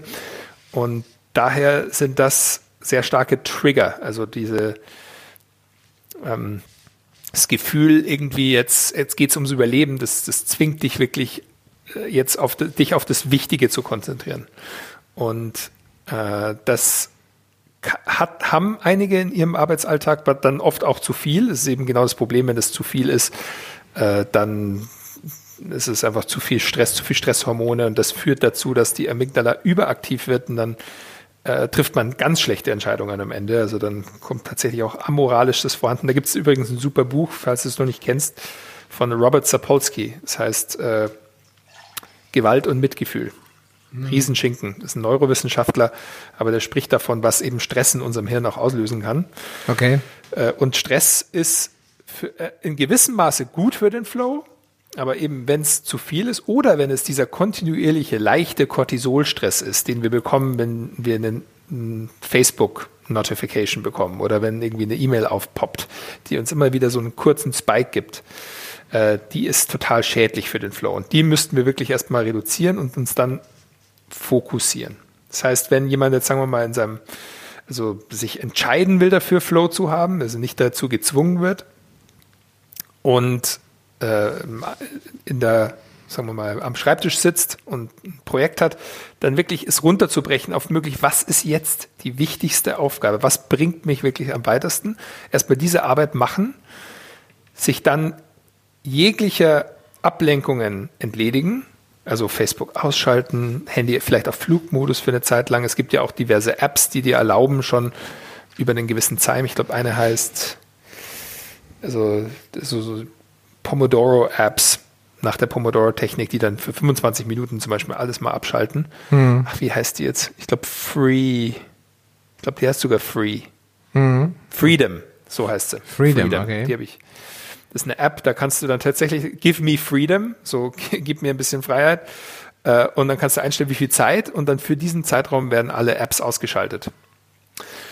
Und äh, gleichzeitig die Kollegen informieren zum Beispiel, dass man sagt, hey, ich arbeite jetzt, man kann sich auch ähm, Geräusch ausblendende Kopfhörer besorgen und wirklich, äh, da, also da gibt es dann verschiedene Techniken, wie man versuchen kann, die Geräuschkulisse irgendwie zu reduzieren, die Ablenkungen zu reduzieren. Aber es, also in erster Linie geht es um die, die Reduzierung von Ablenkungen und die Schaffung eines Fokuses. Also das sind die zwei Elemente, die wirklich dazu führen können, dass man schnell in so einen Flow reinkommt. Und dann gibt es natürlich jetzt noch einen Haufen kleiner Hacks auch im Ernährungsbereich äh, und ähm, Licht und ähm, Geräuschbereich, die man, die man eben noch nutzen kann. Dazu kann ich auch noch gerne was erzählen. Ähm, was du natürlich jetzt äh, gesagt hast, was am wichtigsten ist, ist, glaube ich, Ablenkung. Ähm, welche Rolle spielt Leidenschaft? Ich meine, wenn ich jetzt, oder kann man auch mit dem letzten Track auf Deutsch gesagt in Flow kommen? Also es gibt ja Leute, die hassen ihren Job. Die, weiß nicht, die machen das einfach, mhm. weil der Haushalt braucht noch ein paar hundert Euro, dann arbeitet die Frau halt noch beim Edeka ja, das ist jetzt nicht gerade der Flowjob. Und selbst wenn sie im Büro sitzt, dann hat sie ja das Problem, dass sie vielleicht irgendwelche niederen Arbeiten kriegt, ja, wo sie gar keine richtige Lust drauf hat, sage ich jetzt einfach mal. Wie, wie kann man kann man da überhaupt irgendwas tun? Oder müssen die einfach mit ihrem Schicksal leben oder entscheiden, okay, dann kündige ich halt? Oder sagst du, man kann den Flow theoretisch immer erreichen, auch wenn man die, die Arbeit eigentlich nicht so gerne mag oder vielleicht sogar furchtbar findet? Ja, gute Frage. Da, da wäre meine Anschlussfrage so, was genau ist Leidenschaft? Und ich denke, Leidenschaft ist ganz eng gekoppelt an das Thema Motivation auch. Äh, und wenn man da neuro neurochemisch mal reinschaut, dann ist Leidenschaft oder auch Motivation eben eine Kombination aus auch Neurotransmittern und verschiedenen Neurochemikalien, wie unter anderem Dopamin oder Endorphinen. Mhm. Und die entstehen schon äh, also du brauchst Dopamin, um überhaupt in Gang zu kommen, also um eine Handlung abzuwickeln. Und das führt, also entweder du bekommst die eben durch Leidenschaft, durch, äh, also du tust etwas gerne, es fühlt sich gut an. Also hm. sprich, du, du versprichst dir davon etwas, der potenzielle Payoff, das Resultat, das steht dir vor Augen, du weißt ganz genau, was du irgendwie da, davon bekommst. Interessanterweise haben wir Menschen, wenn, wenn der, der wenn das Ergebnis ungewiss ist, das ist so ein bisschen das Casino-Phänomen, also wenn es nicht ganz sicher ist, ob wir es erreichen oder nicht, oder auch im Sport, dann ist die Motivation oft noch höher, also die Ausschüttung an Dopamin noch größer. Als wenn wir es sicher bekommen. Wenn du jemanden ins Casino schickst und der gewinnt 100 Prozent der Zeit, der verliert schnell den Spaß daran. Ja, klar, logisch. Weil der Ausgang ähm, einfach völlig klar ist. Das ist, glaube ich, auch das, die, die Antwort zu meiner eigenen, von mir selbst gestellten Frage mit der Routine. Ne? Wenn irgendwas routiniert immer gleich abläuft und nie eine Wendung zu erwarten ist, ich glaube, lässt sich da auch sch schwer die Motivation einbauen, äh, jetzt dran zu bleiben und in den Flow zu kommen, weil es ist einfach immer nur das Gleiche. Und du kannst das Ende eigentlich immer zu 99,9 Prozent vorhersehen. Ja. Genau, ja, also da bei der Routine geht es natürlich auch sehr viel um Automatisierung, also einfach, dass du sagst, du denkst gar nicht mehr drüber nach. Also du brauchst dich gar nicht mehr motivieren. Da, da würde ich sagen, da, da ist dann die Motivation notwendig, um die Routine einzuführen, die, die letztendlich dir dann hilft, einfach äh, Handlungen durchzuführen, die dann automatisch ablaufen. Mhm. Also das ist, das würde ich leicht differenziert sehen. Aber nochmal zurück, genau, weil das, das andere Thema, was du gerade angesprochen hast, und das, darunter leiden ja viele Leute, dass sie wirklich äh, Arbeiten nachgehen müssen vielleicht oder das Gefühl haben, sie müssen. Keiner muss wirklich, würde ich hm. sagen, hierzulande. Äh, die enorm unangenehm sind oder die nicht motivierend sind oder die überhaupt nicht ziel, viel, also zielführend sind. Und da muss ein anderer Trigger dann, also eine, eine Motivation, ein, irgendein ein Motiv bestehen, also eben in Industrien, die eben nicht wirklich sinnbehaftet sind, ich meine, ich würde jetzt mal vermuten, dass es vielen Bankern vielleicht so geht, die brauchen enorm hohe finanzielle Anreize, um sich zu motivieren. Da ist mhm. das das Motiv. Da fehlt so ein bisschen die Leidenschaft oder der Sinn vielleicht, was man damit bewirken will. Äh, dann gibt es natürlich auch Szenarien, besonders beim Militär hat man es beobachtet oder auch im Leistungssport, wo mit Angst hantiert wird. Also mhm. eigentlich Bestrafung. Das heißt, wenn du et etwas nicht durchführst, bist du bestraft. Und es ist dann so, wenn du, wenn du Bestrafung vermeidest, führt es tatsächlich auch zu einem Dopaminanstieg. Also auch wieder Motivation. Mhm. Und wenn du das Motiv hast, also den Grund, warum du etwas tust, deswegen, das ist das Erste, was man auch für den Flow für sich entscheiden sollte. Was, warum tue ich das? Und das kann alles Mögliche sein. Mhm. Eben auch die Vermeidung von Schmerzen. Darauf folgt dann Volition, das ist Handlungsbereitschaft. Und eigentlich Motiv und Handlungsbereitschaft zusammen ergeben Motivation. Also das ist immer gekoppelt. Hm. Es äh, bedeutet, dass äh, dann, dann kann ich mich eben auch in diesen Flow-Zustand begeben. Äh, deswegen, mein Rat ist auch immer so, starte, wie der Simon Sinek gesagt hat, auch ein super YouTube-Video, das, falls du es noch nicht kennst, auch das Start with Why, hat mm. ein mhm. Buch geschrieben. Ja, das kenne ich. Das Buch kenne ich zumindest, ja. Das YouTube-Video nicht. Äh, also das finde ich, äh, wird heutzutage immer relevanter, weil es ist einfach äh, äh, ja, durch die Optionsvielfalt, also die Leute verlieren so sich so ein bisschen, okay, was ist jetzt wichtig? Was, was, was soll ich denn machen? Es gibt so viel, was ich tun könnte, äh, wenn es nicht genau vorgegeben ist. Äh, wo soll ich anfangen? Und erstmal da zu entscheiden, warum tue ich das eigentlich und daraus die Motivation ziehen. Und es kann ja auch sein, hey, ich muss jetzt zwei Jahre in diesem Job, sagen sich ja viele, oder noch ein Jahr, um irgendwie nochmal auf die Füße zu kommen. Äh, und das kann ein Kellnerberuf sein, wo ich sage, hey, ich, ich, muss, ich muss jetzt dahin das Beste irgendwie leisten, was ich kann, damit ich da den nächsten Schritt für mich schaffe. Dieser nächste Schritt kann schon irgendwie die Motivation liefern, um dieses eher Unangenehme vielleicht durchzuführen, wenn man das nicht gerne macht. Mhm. Also äh, das, und das ist oft, das fällt den Leuten sehr schwer. Das ist auch eine Aufgabe, die sollte man fast täglich oder zumindest wöchentlich machen. Sich wirklich mal vor Augen führen. Das, das, deswegen funktioniert das Tagebuch meines Erachtens auch. Äh, was ist, was ist der Sinn dahinter? Warum, warum nochmal mache ich das denn, was, was ich heute vorhabe? Warum brauche ich die Motivation? Mhm. Weil Motivation ist ja nicht nur unbedingt positiv. Es kann ja sein, es gibt ja Leute, die benutzen Motivation, um unglaublich horrende Sachen anzustellen äh, oder andere zu verletzen oder zu stehlen oder also es, es, kann ja auch sehr, sehr negativ sein. Mhm. Deswegen, ähm, oder auch ungewollt irgendwas, man arbeitet an etwas und merkt, es ist total nicht zielführend und, und hat das Gefühl, man hat Zeit verschwendet, was es meines Erachtens nie ist, weil es immer Erfahrung ist, aber äh, das, äh, sich darüber Gedanken zu machen, hey, warum tue ich das eigentlich? Äh, das, es kann sogar ein Vorteil sein, wenn man erstmal schlecht motiviert ist. Das ist Einstein oder hat es Bill Gates, glaube ich, hat gesagt, er gibt immer gerne den Faulen in, in seiner Firma die schwersten Aufgaben, weil er weiß, die finden den schnellsten Weg, das zu lösen. okay. Ähm, Äh, und so ist es auch mit der Motivation. Leute, die unglaublich viel intrinsische Motivation haben, oft auch ungerichtete Motivation, die tendieren oft dazu, total unnütze Sachen einfach zu machen, weil sie irgendwas machen müssen. Mhm. Und dann machen die dies und das und dabei würde es vielleicht viel mehr Sinn machen, Pareto optimal 20 Prozent vielleicht der ganz gesamten Zeit, die man aufwenden würde, für eine Sache aufzuwenden und damit 80 Prozent des Erfolgs zu haben. Ja, und ähm, diese, diese, diese Arbeit, die würde ich jedem empfehlen, auch für, für den Flow, dass man wirklich entscheidet, so was sind so, vielleicht fangt mal an mit den generischen Listen und vielleicht äh, runterbrechen auf drei Sachen, die jetzt wirklich wichtig sind. Wenn ich die geschafft habe heute, dann, dann sind die wichtig. Und danach fällt es wesentlich einfacher. Dann kann man die ganzen Techniken nutzen, eben zum Beispiel einen Flow-Trigger, auch wie eine Tasse Kaffee verwenden, Ablenkungen ausschalten, Timer anstellen. Äh, was auch sehr gut funktioniert, ist, sind Klänge. Also auf, ich, ich würde nicht empfehlen, Musik zu hören mit Lyrics, wenn dann äh, am besten Musik ohne hm. äh, Worte, ohne Gesang. Äh, das hilft den meisten, besonders die, die sich schnell ablenken lassen, die werden allein durch so Floskeln, die sie dann erkennen oder diese mithören, oft abgelenkt. Äh, und dann kommt man in den Flow. Hm, okay. Musik ist auf jeden Fall ein guter Hack, also kann ich nur empfehlen. Für alle, die viel Auto fahren, die werden noch feststellen, die routiniere, äh, die, die routinierte Vorgehensweise beim Autofahren äh, führt ja dazu, dass wir ganz oft unseren Weg von der Arbeit nach Hause fahren und gar nicht mehr wissen, wo sind wir eigentlich lang gefahren. Weil das Gehirn komplett abgeschaltet hat in dem Moment, weil es eh alles unterbewusst macht. Und äh, deswegen kommt uns das Autofahren ganz oft auch sehr langweilig vor. Ja, weil es einfach nichts Neues gibt auf der Strecke.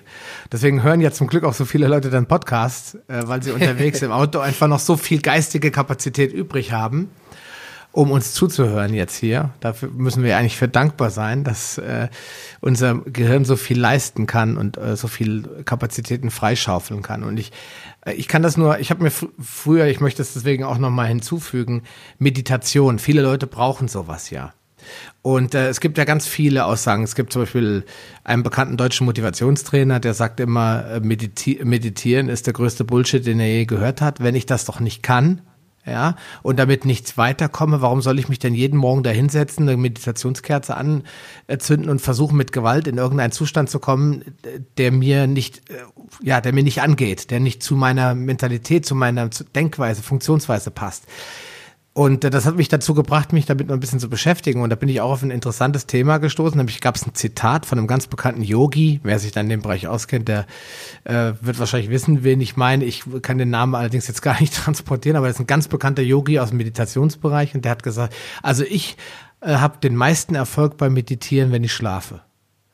Ja, da, ja, genau, so reagieren die Leute. Hm, lustig. Aber Wirklichkeit ist es, ja, Mensch, ja. wenn du schläfst, dann bist du doch total bei dir. Da bist du mega meditativ, du bist in einem absolut unabgelenkten Zustand. Du hast nichts anderes als dein eigenes Ich.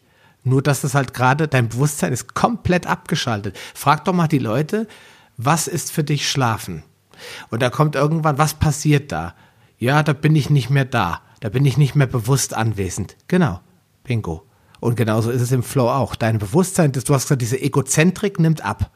Ich bin nicht mehr auf mich fokussiert, sondern ich tue Dinge aus meinem innersten Antrieb, aus meinem innersten Ich heraus, ohne dass ich jeden Schritt einzeln überdenken muss. Ja, mhm. und das, wie du eben mit dem Big Wave Server erklärt hast, das ist, so schnell kann gar keiner bewusst entscheiden.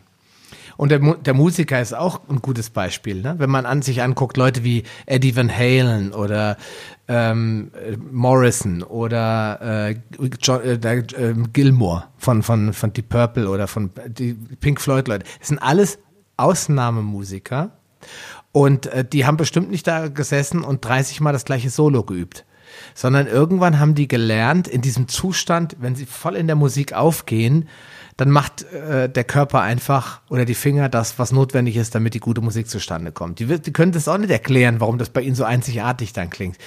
Und äh, das ist, glaube ich, die wichtigste Information. Bring dich selbst in einen Zustand, bei dem du die Zeit vergessen kannst. Und da am leichtesten, und da bin ich aus eigener Erfahrung äh, auch noch fest von überzeugt, geht das mit Dingen, die man gerne tut.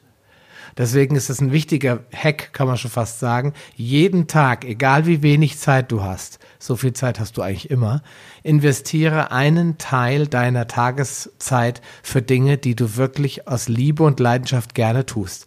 Wenn das bedeutet, Kindern Fahrradfahren beizubringen, tu das. Wenn das bedeutet, zu tapezieren, such dir Kumpels, die gerade umziehen und die jemand brauchen zum Tapezieren. Wenn das bedeutet Gartenarbeit, ja, viele Leute sagen, oh, furchtbar. Ja gut, Gartenarbeit ist nicht jedermanns Sache, aber ich kenne genug Leute, die sitzen stundenlang an ihren Rosensträuchern im Sommer. Du hast eben erzählt von deiner japanischen Kiefer, was glaube ich, ne? Mädchenkiefer. Mädchenkiefer, genau. Oder ich, glaube, in den 80ern und war in den USA, waren die Bonsai-Bäume total beliebt. Ne? Die Leute setzen sich hin und wenn sie doch dann in sich eintauchen und über nichts mehr nachdenken und sich vollständig ihrem Bäumchen, ihrer Pflanze oder ihrem Hobby oder ihrer Leidenschaft widmen, dann ist doch damit viel Gutes erreicht. Deswegen, wenn darüber geredet wird, ja, finde deinen Purpose, da lache ich mich immer tot drüber. Die meisten Leute ver ver verrennen sich da in irgendwas und sagen, ja, was ist denn mein Purpose? Da sage ich, ja, du musst dir mal klar werden darüber, was du gerne machst und musst mal alles aufschreiben, was du wirklich liebend gern tust und wo du die Zeit bei vergisst. Und dann ist das noch nicht dein Purpose, dann ist das nur ein Hinweis darauf, was du grundlegend tun kannst, um deine Zeit sinnvoll zu verwenden. Und bei mir ist es zum Beispiel das Helfen. Ja, also ich helfe gerne Menschen und zwar ganz speziell, wenn es um das Thema Ernährung geht. Und solange ich denen helfen kann, dann bin ich da Stunden dabei. Wenn ich jetzt aber Dinge tun muss, die notwendigerweise dazugehören, nur um zu dem Helfen zu kommen, dann machen die mir wieder keinen Spaß. Zum Beispiel ist das bei mir, ich arbeite im Außendienst, ich habe ja noch eine zweite Firma, ich verkaufe technische Produkte, damit helfe ich Menschen, ihre Probleme zu lösen. Das macht mir Spaß. Dahin zu fahren mit dem Auto und auf der Autobahn im Stau zu stecken, das ist der Teil, der mir keinen Spaß macht. Mhm. Ja? Und deswegen vermeide ich den immer. Und das führt dann dazu, dass das nicht so gut läuft, wie es laufen könnte. Ja, und das muss man sich, glaube ich, bewusst machen. Oder wie siehst du das? Ja, absolut. Und ich denke auch, dass äh, die Leute oft mit dem, also warum man etwas tut, also das Warum muss nicht immer äh, weltbewegend oder komplett disruptiv sein. Also es kann ja sein, dass, äh, dass es ein, ein Weil einfach nur reicht, wie du gerade beschrieben hast. Also weil, weil es mir Spaß macht, kann ein gut genug, äh, ein, ein Grund sein, der gut genug ist, um etwas zu tun. Also es muss nicht immer komplett äh, ein, ein Purpose, wie du gerade gesagt hast, sein, der, der über dich und alle anderen und die gesamte Menschheit hinausgeht. Also es, ich würde das recht klein halten. Also ich habe neulich ein ganz äh, ein cooles Gespräch gehabt mit einem Kumpel von mir, äh, der auch ein sehr, sehr erfolgreicher Personal Trainer ist in München und äh, der hat irgendwie, äh, habe ich auch gemeint, warum machst du das eigentlich? Und er meinte er, weil ich ein, ein äh, positiver Mensch bin, der einen andere inspirieren will und so. Und das, das war sein Warum. So, mhm. das, und so hat er sich gesehen. Und deswegen auch wieder zurück, vielleicht ganz zum Anfang, dieses, was, wo wir mit Körperhaltung drüber gesprochen haben, dieses sich versetzen in eine Person, die man gerne sein will. Äh, wir, wir haben da unglaubliche Fähigkeiten und können und auch sehr, sehr schnell uns in verschiedene Geisteszustände versetzen. Und wenn du mal überlegst, wie du gerne sein wollen würdest und dich dann so verhältst. Also wenn, wenn du beim Fitness, im Fitnessbereich denkst, also ich habe auch manchmal Kunden, die sagen, hey, ich, will, ich würde gerne so ausschauen wie Michael Phelps oder mhm. wie Arnold, Arnold Schwarzenegger. Und dann sage ich, ja, dann schwimmen für 20 Jahre jeden Tag. Fünf Stunden. dann schaust du auch so aus. Man muss sich so verhalten wie die Person, die man sein will und eben versuchen, das zu vermeiden, auf Shortcuts zurückzugreifen, dass ich sagen will, ich will jetzt nur für meinen Strandurlaub so aussehen wie ein Bodybuilder. Das ist falsch gedacht. Da ist ein andere Probleme. Eigentlich willst du was ganz anderes. Ja, was, man können, was, was verbirgt sich dahinter? Da habe ich ein ganz spannendes Interview geführt mit Stefan Schlegel und er sagt, er fragt die Leute auch mal so, okay, du willst so aussehen wie Michael Phelps. Warum? Weil, genau. äh, ja, äh, weil ich gerne so viel Muskel haben will. Warum? Äh, weil das doch gut aussieht. Warum willst du gut aussehen? Damit die anderen mich äh, anerkennen. Aha. Das genau. heißt, dann kommen auf einmal Dinge hervor, die die eigentlichen Auslöser dafür sind, warum die Menschen sich so ein relativ einfach zu beschreibendes Ziel setzen, wie ich möchte einen Waschbrettbauch haben wie Michael Phelps oder ich möchte einen Bizeps haben wie Arnold Schwarzenegger, als er Mr. Universum wurde. Das ist ja erstmal ein Ziel, wo man sagen kann, okay, pass auf, ich mache dir mal einen Maßnahmenplan, wie du das erreichen kannst. Aber der Grund ist ja immer, warum will ich das oder warum will derjenige das? Ja, und das ist ganz oft, es gibt ja nur zwei Emotionen und alles andere, was drumherum erzählt wird, ist wieder sprichwörtlich Bullshit.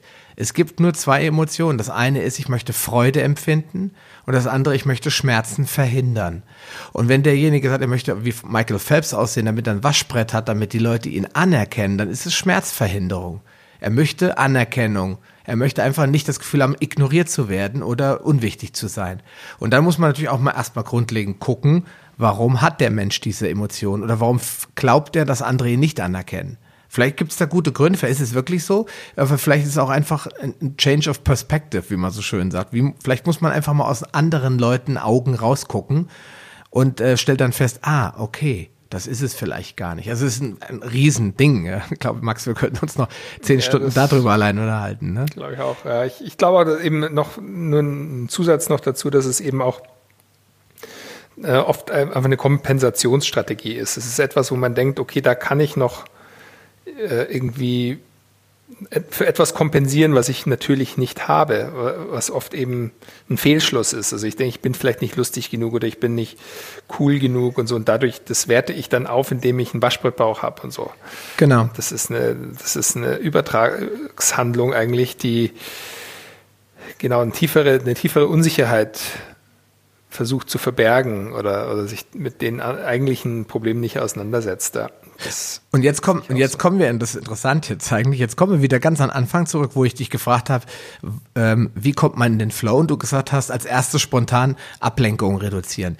Und jetzt, da sind wir an dem Punkt, warum viele Menschen, weil als ich ein Kind war und du ein Kind warst, also ich bin so ein Kind der, der 70, also ich bin 76 geboren, meine Kindheit hat in den 80ern stattgefunden und da sind wir einfach rausgegangen und wir haben uns dreckig gemacht und wir haben auch nicht zu Hause Bescheid gesagt. Wir wussten nur, wir müssen um fünf zu Hause sein und so lange war es Mama und Papa eigentlich egal, bei welchem Freund wir gerade im Sandkasten rumhüppen oder auf dem Klettergerüst. Hauptsache, wir haben uns nicht umgebracht, verletzt oder wie auch immer oder sind nach Hause gekommen ja, irgendwann pünktlich zum Abendbrot. Und heute ist alles so unglaublich protektiv, heute ist alles so überwachend, so kontrollierend und steuernd. Die Kinder dürfen nicht mehr Kinder sein, in der Schule wird alles nach Schema F abgehandelt, auf der Arbeit muss alles effizient und professionell sein. Und wenn man irgendwann in so ein steriles Klima reinkommt, wo alles nur noch funktionieren muss, ist, glaube ich, Menschsein äh, auf einmal auf dem zweiten oder dritten oder vielleicht sogar fünften Rang. Und das führt, glaube ich, überhaupt erst zu diesen ursächlichen Problemen, dass Leute Identitätsprobleme haben, dass Menschen sich unglücklich, unzufrieden fühlen. Äh, vielleicht ist das früher auch schon so gewesen, wir haben es einfach nur nicht gemerkt oder uns nicht so bewusst gemacht und heute durch die moderne Welt schon. Ich glaube aber, dass eben viele Probleme durch die Gesellschaft auch erst äh, auf, auf die Tagesordnung gekommen sind. Ja, dieses, äh, du musst besser sein und du musst hübscher sein und noch ein geileres Waschbrett und äh, gute äh, Männer haben fünfmal in der Woche Sex und sind die tollsten Kerle und äh, können saufen bis zum Umfallen und haben die teuersten Smartphones und die geilsten Autos und so. Da wird, wenn unsere Jugend, unsere Kinder werden ja in unglaublichen Zugzwang versetzt abzuliefern und perfektem Ultramenschen zu sein. Und das überfordert viele, glaube ich, dann einfach auch total. Ja. Und dann flüchten sie sich in soziale Medien, schauen sich an das Leben anderer, sie konsumieren das Leben anderer Menschen und leben gar nicht mehr selbst. Und das, genau. das ist ein ganz, ganz großes Problem, mit dem wir da konfrontiert sind, oder? Absolut, ja. Und ich bin auch gespannt, wie das wird mit ähm, virtuellen Realitäten und äh, äh, Augmented Reality, also wie es wird wahrscheinlich in Zukunft einfacher werden, sich auch in, in andere Welten weiter zu flüchten. Mhm. Vielleicht auch sogar Welten, die sich dann eben noch besser anfühlen, als was wir jetzt haben. Und äh, das, ich weiß nicht, ob das nur positiv ist. Deswegen, also ich, ich bin da auch gerne eben in meiner äh, Berufung gerade unterwegs und versuche das mitzugestalten, weil ich eben denke, wenn man es mitgestaltet, dann nimmt es auch so ein bisschen Angst vor der Zukunft, wenn man das Gefühl hat, man kann es mitgestalten. Hm. Äh, und da, aber genau, es wird nicht abnehmen in naher Zukunft. Ich glaube, die Probleme, die äh, wir vielleicht jetzt gerade so kennenlernen, wie du schon gesagt hast, also ich bin 84er Baujahr, also, aber ich habe das auch noch mitbekommen, äh, wie es war ohne Internet und ähm, habe einen Teil meiner Kindheit ja wirklich auch im Wald und im, beim Baumhausbauen verbracht und so weiter. Und, aber auch aus dem Grunde, weil eben die anderen Versuchungen recht, recht gering noch waren. Hm. Und heutzutage, auch um dazu zu gehören, ist es halt wirklich so, ich, du hast ja zwei Kinder, hm. ähm, die, ich nehme an, du wirst da ganz schön zu kämpfen haben, oder? Ja gut, im Moment sind sie noch äh, bald sechs. Die Kleine wird jetzt sechs, äh, gehen beide in die Schule. Und äh, der Große wird acht im Januar. Das heißt, wir sind noch von Smartphone und so weiter, sind wir weit weg. Sie haben zwar ein Tablet, aber das dürfen sie nur einmal in der Woche benutzen. Und, ähm, Macht auch Sinn, will ich dazu sagen. Also ich finde auch ganz wichtig, dass Kinder lernen, mit Technologie umzugehen, weil es ist heute nicht mehr wegzudenken und es ist auch ein Teil einfach äh, des, des modernen Menschen. So. Ja, logisch, das lässt sich auch nicht aufhalten und das ist auch, äh, wäre auch völlig rückständig, jetzt zu sagen, alles verbieten, alles verbieten. Das wäre Quatsch. Also man muss einfach bewusst damit umgehen. Und äh, das Kinder zu haben, war für mich wirklich ein totaler Eye-Opener äh, zu sehen, dass dieser Kram wirklich süchtig macht. Ich meine, dass wir alle, dass man von Chips und Schokolade und sowas äh, wirklich, dass man da richtig süchtig nach werden kann, das hat ja jeder schon am eigenen Leib miterlebt. Wenn die Tüte Chips oder die Schale auf dem Tisch steht, dass man einfach nicht aufhören kann. Und das Gleiche ist eigentlich auch beim Tablet. Und das, die meisten Leute, Tablet, Computer, was auch immer, wollen sich das natürlich nicht bewusst zugestehen. Aber wenn man dann seine eigenen Kinder sieht und sagt, ihr dürft eine halbe Stunde damit machen, was ihr wollt, und man nach einer halben Stunde kommt, so, das war's. Und dann kriegt man äh, Flüche an den Kopf geworfen. Also jetzt nicht wirklich Flüche, aber so, nein, und das ist unfair und ich will noch und bla. Da merkt man, dass äh, ja die Dopaminausschüttung enorm ist. Sie, ja. sehr, sie sehr glücklich sind, während sie an diesem Ding hängen und dass das sich irgendwann umkehrt. Das wird irgendwann, braucht man immer mehr Zeit, wie, wie die Amerikaner sagen, immer mehr Screentime, damit man noch eine Befriedigung verspürt. Ja, und genau, und gleichzeitig, da haben sie jetzt auch äh, schon ein paar Erhebungen, dass eben Leute, die dann so dran gewöhnt sind, dass es dann auch umgekehrt der Fall ist, dass wenn du es ihnen zum Beispiel dann wegnimmst, das Tablet, dass nicht nur Dopamin äh, nicht mehr vorhanden ist, sondern dass gleichzeitig eine Stressreaktion ausgeführt wird. Ja, also das ist, wie ein Entzug, das, na, ne? Genau. Und das ist, und da muss man, da muss sich jetzt jeder auch nochmal Gedanken drüber machen. Also wir haben über Ablenkung gesprochen. Wie viel Zeit verbringt man vorm Computer? Und brauche ich das? Nur weil mein Kumpel acht Stunden Warcraft äh, zockt, muss ich das jetzt auch. Und ähm, da, da muss jeder auch, die Zuhörer sind in der Regel jetzt keine Teenager, die Warcraft oder was auch immer zocken oder äh, bei, sich bei Social Media äh, ständig irgendwelche Videos angucken. Das sind ja eher Leute in einem Alter, wo sie diese Phase zum Glück schon hinter sich haben oder nie davon betroffen waren. Aber viele von, von euch da draußen haben vielleicht Kinder und kommen jetzt in die Situation zu sagen, wie gehe ich mit diesen Themen um? Und da kann ich nur aus eigener Erfahrung sagen, äh, Screentime festlegen, also sagen, okay, einmal oder zweimal in der Woche dürft ihr damit spielen. Auf gar keinen Fall Abs nicht Ersatzbefriedigung verwenden. Das ist ein ganz furchtbares Thema. Ich sehe ganz oft Kinder, wenn Mama und Papa sich unterhalten wollen, kriegen die ein Tablet oder ein iPhone in die Hand gedrückt und spielen damit, nur damit sie Ruhe geben. Das ist nicht der Erziehungsauftrag. Der Erziehungsauftrag ist, die Kinder zu beschäftigen und sie dazu zu bringen, sich selbst beschäftigen zu können, ohne Elektronikgeräte. Das ist hart und das klingt manchmal so vormundschaftlich oder aber ich kann es nur aus eigener Erfahrung sagen, tut euch den Gefallen, holt eure Kinder da von den Geräten runter. Ihr, meine Kinder sind am liebsten draußen. Ja, und zwar bei jedem Wetter. Und das, da bin ich sehr stolz drauf, sind meine Frau und ich sehr stolz drauf, weil wir versuchen, eine, damit eine Generation zu schaffen, die äh, nicht bei Facebook rumhängt, sondern die noch weiß, wie man Baumhaus baut oder wieder es weiß, wir wussten es ja auch schon, Max und ich und viele von euch da draußen wahrscheinlich auch. Aber dass die, die Generation Z, so nenne ich meine Kinder immer, dass die wieder wissen, was es, was es bedeutet, ein Mensch zu sein äh, von allen Aspekten, die da eine wichtige Rolle spielen und damit wir in Zukunft äh, nicht im Cyberspace gefangen sind, äh, um mal so ein dunkles Szenario aufzumalen, sondern dass wir auch wieder wissen, was es bedeutet, Mensch zu sein. Ja, sehr gut gesagt. In diesem Sinne.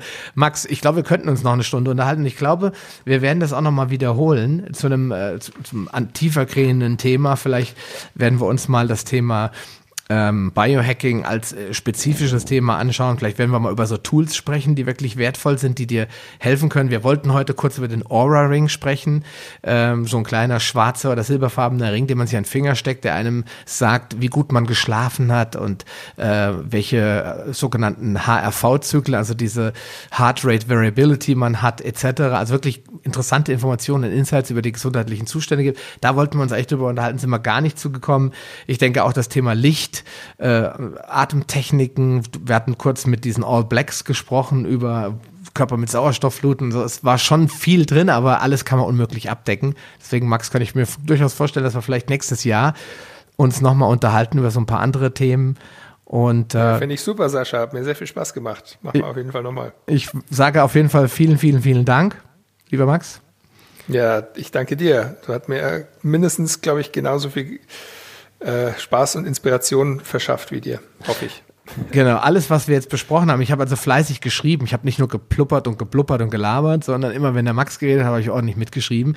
Ich werde einiges in diese Shownotes reinpacken, unter anderem diese ähm, Schritt für Schritt Tipps zum Thema, wie komme ich in Flow und ähm, welche Biohacks äh, könntest, kann Max dir empfehlen. Das werde ich auf jeden Fall reinpacken. Und dann, lieber Max, würde ich noch was reinschreiben. Abschließend die Frage, wo kann man dich denn am schnellsten und einfachsten finden, wenn man jetzt mehr von dir hören und lesen und sehen will?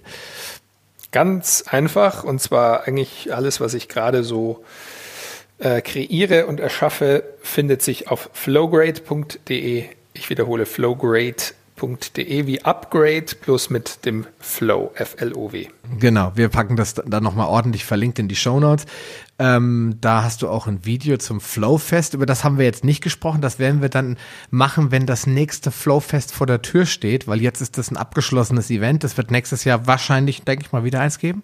Ja, ja. Doch, also wir planen fest damit, haben sogar auch schon den Ticketverkauf äh, wieder gestartet, weil äh, sehr viel Nachfrage danach war. Also es war echt eine, eine sehr tolle, positive, interaktive Veranstaltung, die wir jetzt äh, nach Berlin das zweite Mal in München gemacht haben und dort wahrscheinlich auch belassen werden. Ähm, also zumindest für nächstes Jahr. Mhm. Haben, haben eine sehr schöne Location dort gefunden mit der Praterinsel. Und ja, verbringen dort einen Tag sozusagen im Flow mit Vorträgen, Workshops und, und Ausstellern. Und natürlich, da würde ich mich sehr freuen, wenn wir äh, zum einen viele neue Gesichter dort sieht, zum anderen vielleicht äh, auch in Vorbereitung darauf dann nochmal was, was aufnimmt zusammen. Genau, das werden wir auf jeden Fall tun. Ich habe jetzt diesen Link von dir bekommen, wo das Video äh, als Trailer vom letzten Jahr drin ist. Da werde ich dann auch äh, nochmal den Link setzen für. Ja, von diesem ist auch, glaube ich, noch drin, oder? Also hier steht Film vom Flowfest 2018. Äh, ich gucke da mal, ich werde das so verlinken, dass die Leute auch wissen, okay, wenn ich jetzt ein Early Bird Ticket äh, abgreifen will, dann gucke ich lieber schon mal jetzt bei äh, flowgrade.de vorbei. Das werde ich definitiv nochmal reinpacken und die deine Seite auch. Ansonsten findet man dich natürlich in den sozialen Medien etc. Wir sind ja alle omniprä genau. omnipräsent. ja, genau, also das, ja, das stimmt. In diesem Sinn, das Buch von Max verlinke ich natürlich auch. Ähm, Biohacking, wie du in den Flow kommst, heißt es so wirklich, oder? Nee, es heißt Biohacking, äh, optimiere dich selbst. Ach, optimiere dich selbst. Ach Gott. Das heißt, also der, der Name kam sozusagen, der Titel, alles was drin ist, ist auf jeden Fall von mir und das ist auch sehr anekdotisch geschrieben. Also das, was wir auch am Anfang so ein bisschen behandelt haben. Es geht weniger darum, jetzt einfach nur irgendwelche Listen, die man überall finden kann, anzubieten, sondern alles so ein bisschen verpackt in Geschichten. Na, das ist doch gut. Das liest, liest sich ja meistens auch besser als irgendwelche Listposts oder Listbeiträge, wo man dann so Tipp Nummer eins, Tipp Nummer zwei, Tipp Nummer drei. Gibt's auch, aber das ist schon eher, also mir war es wichtig, dass es eben eher anekdotisch Genau, dass man beim Lesen schon in Flow kommt am besten. Genau, ja. okay, äh, lieber Max, also nochmal danke. Wir packen alles in die Show Notes. Äh, wir schließen diese Sendung. Äh, ich krieg schon signalisiert, ich bin überzogen. Na Quatsch, bin ja hier alleine, kann machen, was ich will. Insofern, wir sehen uns, ähm, lieber Hörer. Ähm, wir hören uns viel mehr. Oh Gott, es will immer der gleiche Fehler. Nächste Woche zur nächsten Sendung. Da geht's, bin ich mal wieder alleine für dich da. Für heute sage ich nochmal ein letztes Mal Danke, lieber Max. Ja, vielen Dank, lieber Sascha. Bis dann, bleib gesund, lieber Zuhörer. Bis demnächst. Dein Sascha Röhler. Ciao. Schön, dass du dran geblieben bist. Die wichtigsten Informationen zu dieser Folge findest du in den Show Notes unter palio-lounge.de slash podcast. Dort findest du unter Archiv alle Podcast-Episoden auf einen Blick. Oder gehe auf palio-lounge.de slash Folge und ergänze die entsprechende Nummer. So findest du unter palio-lounge.de slash Folge 76 die Shownotes der Episode 76. Wenn dir diese Folge gefallen hat und du etwas für dich mitnehmen konntest, dann würde ich mich über deine ehrliche Bewertung freuen.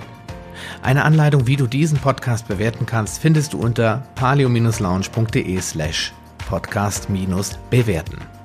Deine Bewertung hilft mir sehr, diesen Podcast bekannter und vor allem sichtbarer zu machen, damit auch andere Menschen davon profitieren können. Ich freue mich schon jetzt, dich bei einer der nächsten Folgen wieder begrüßen zu dürfen und wünsche dir viel Erfolg bei der Umsetzung deiner persönlichen Ziele. Bleib gesund, dein Sascha Röder.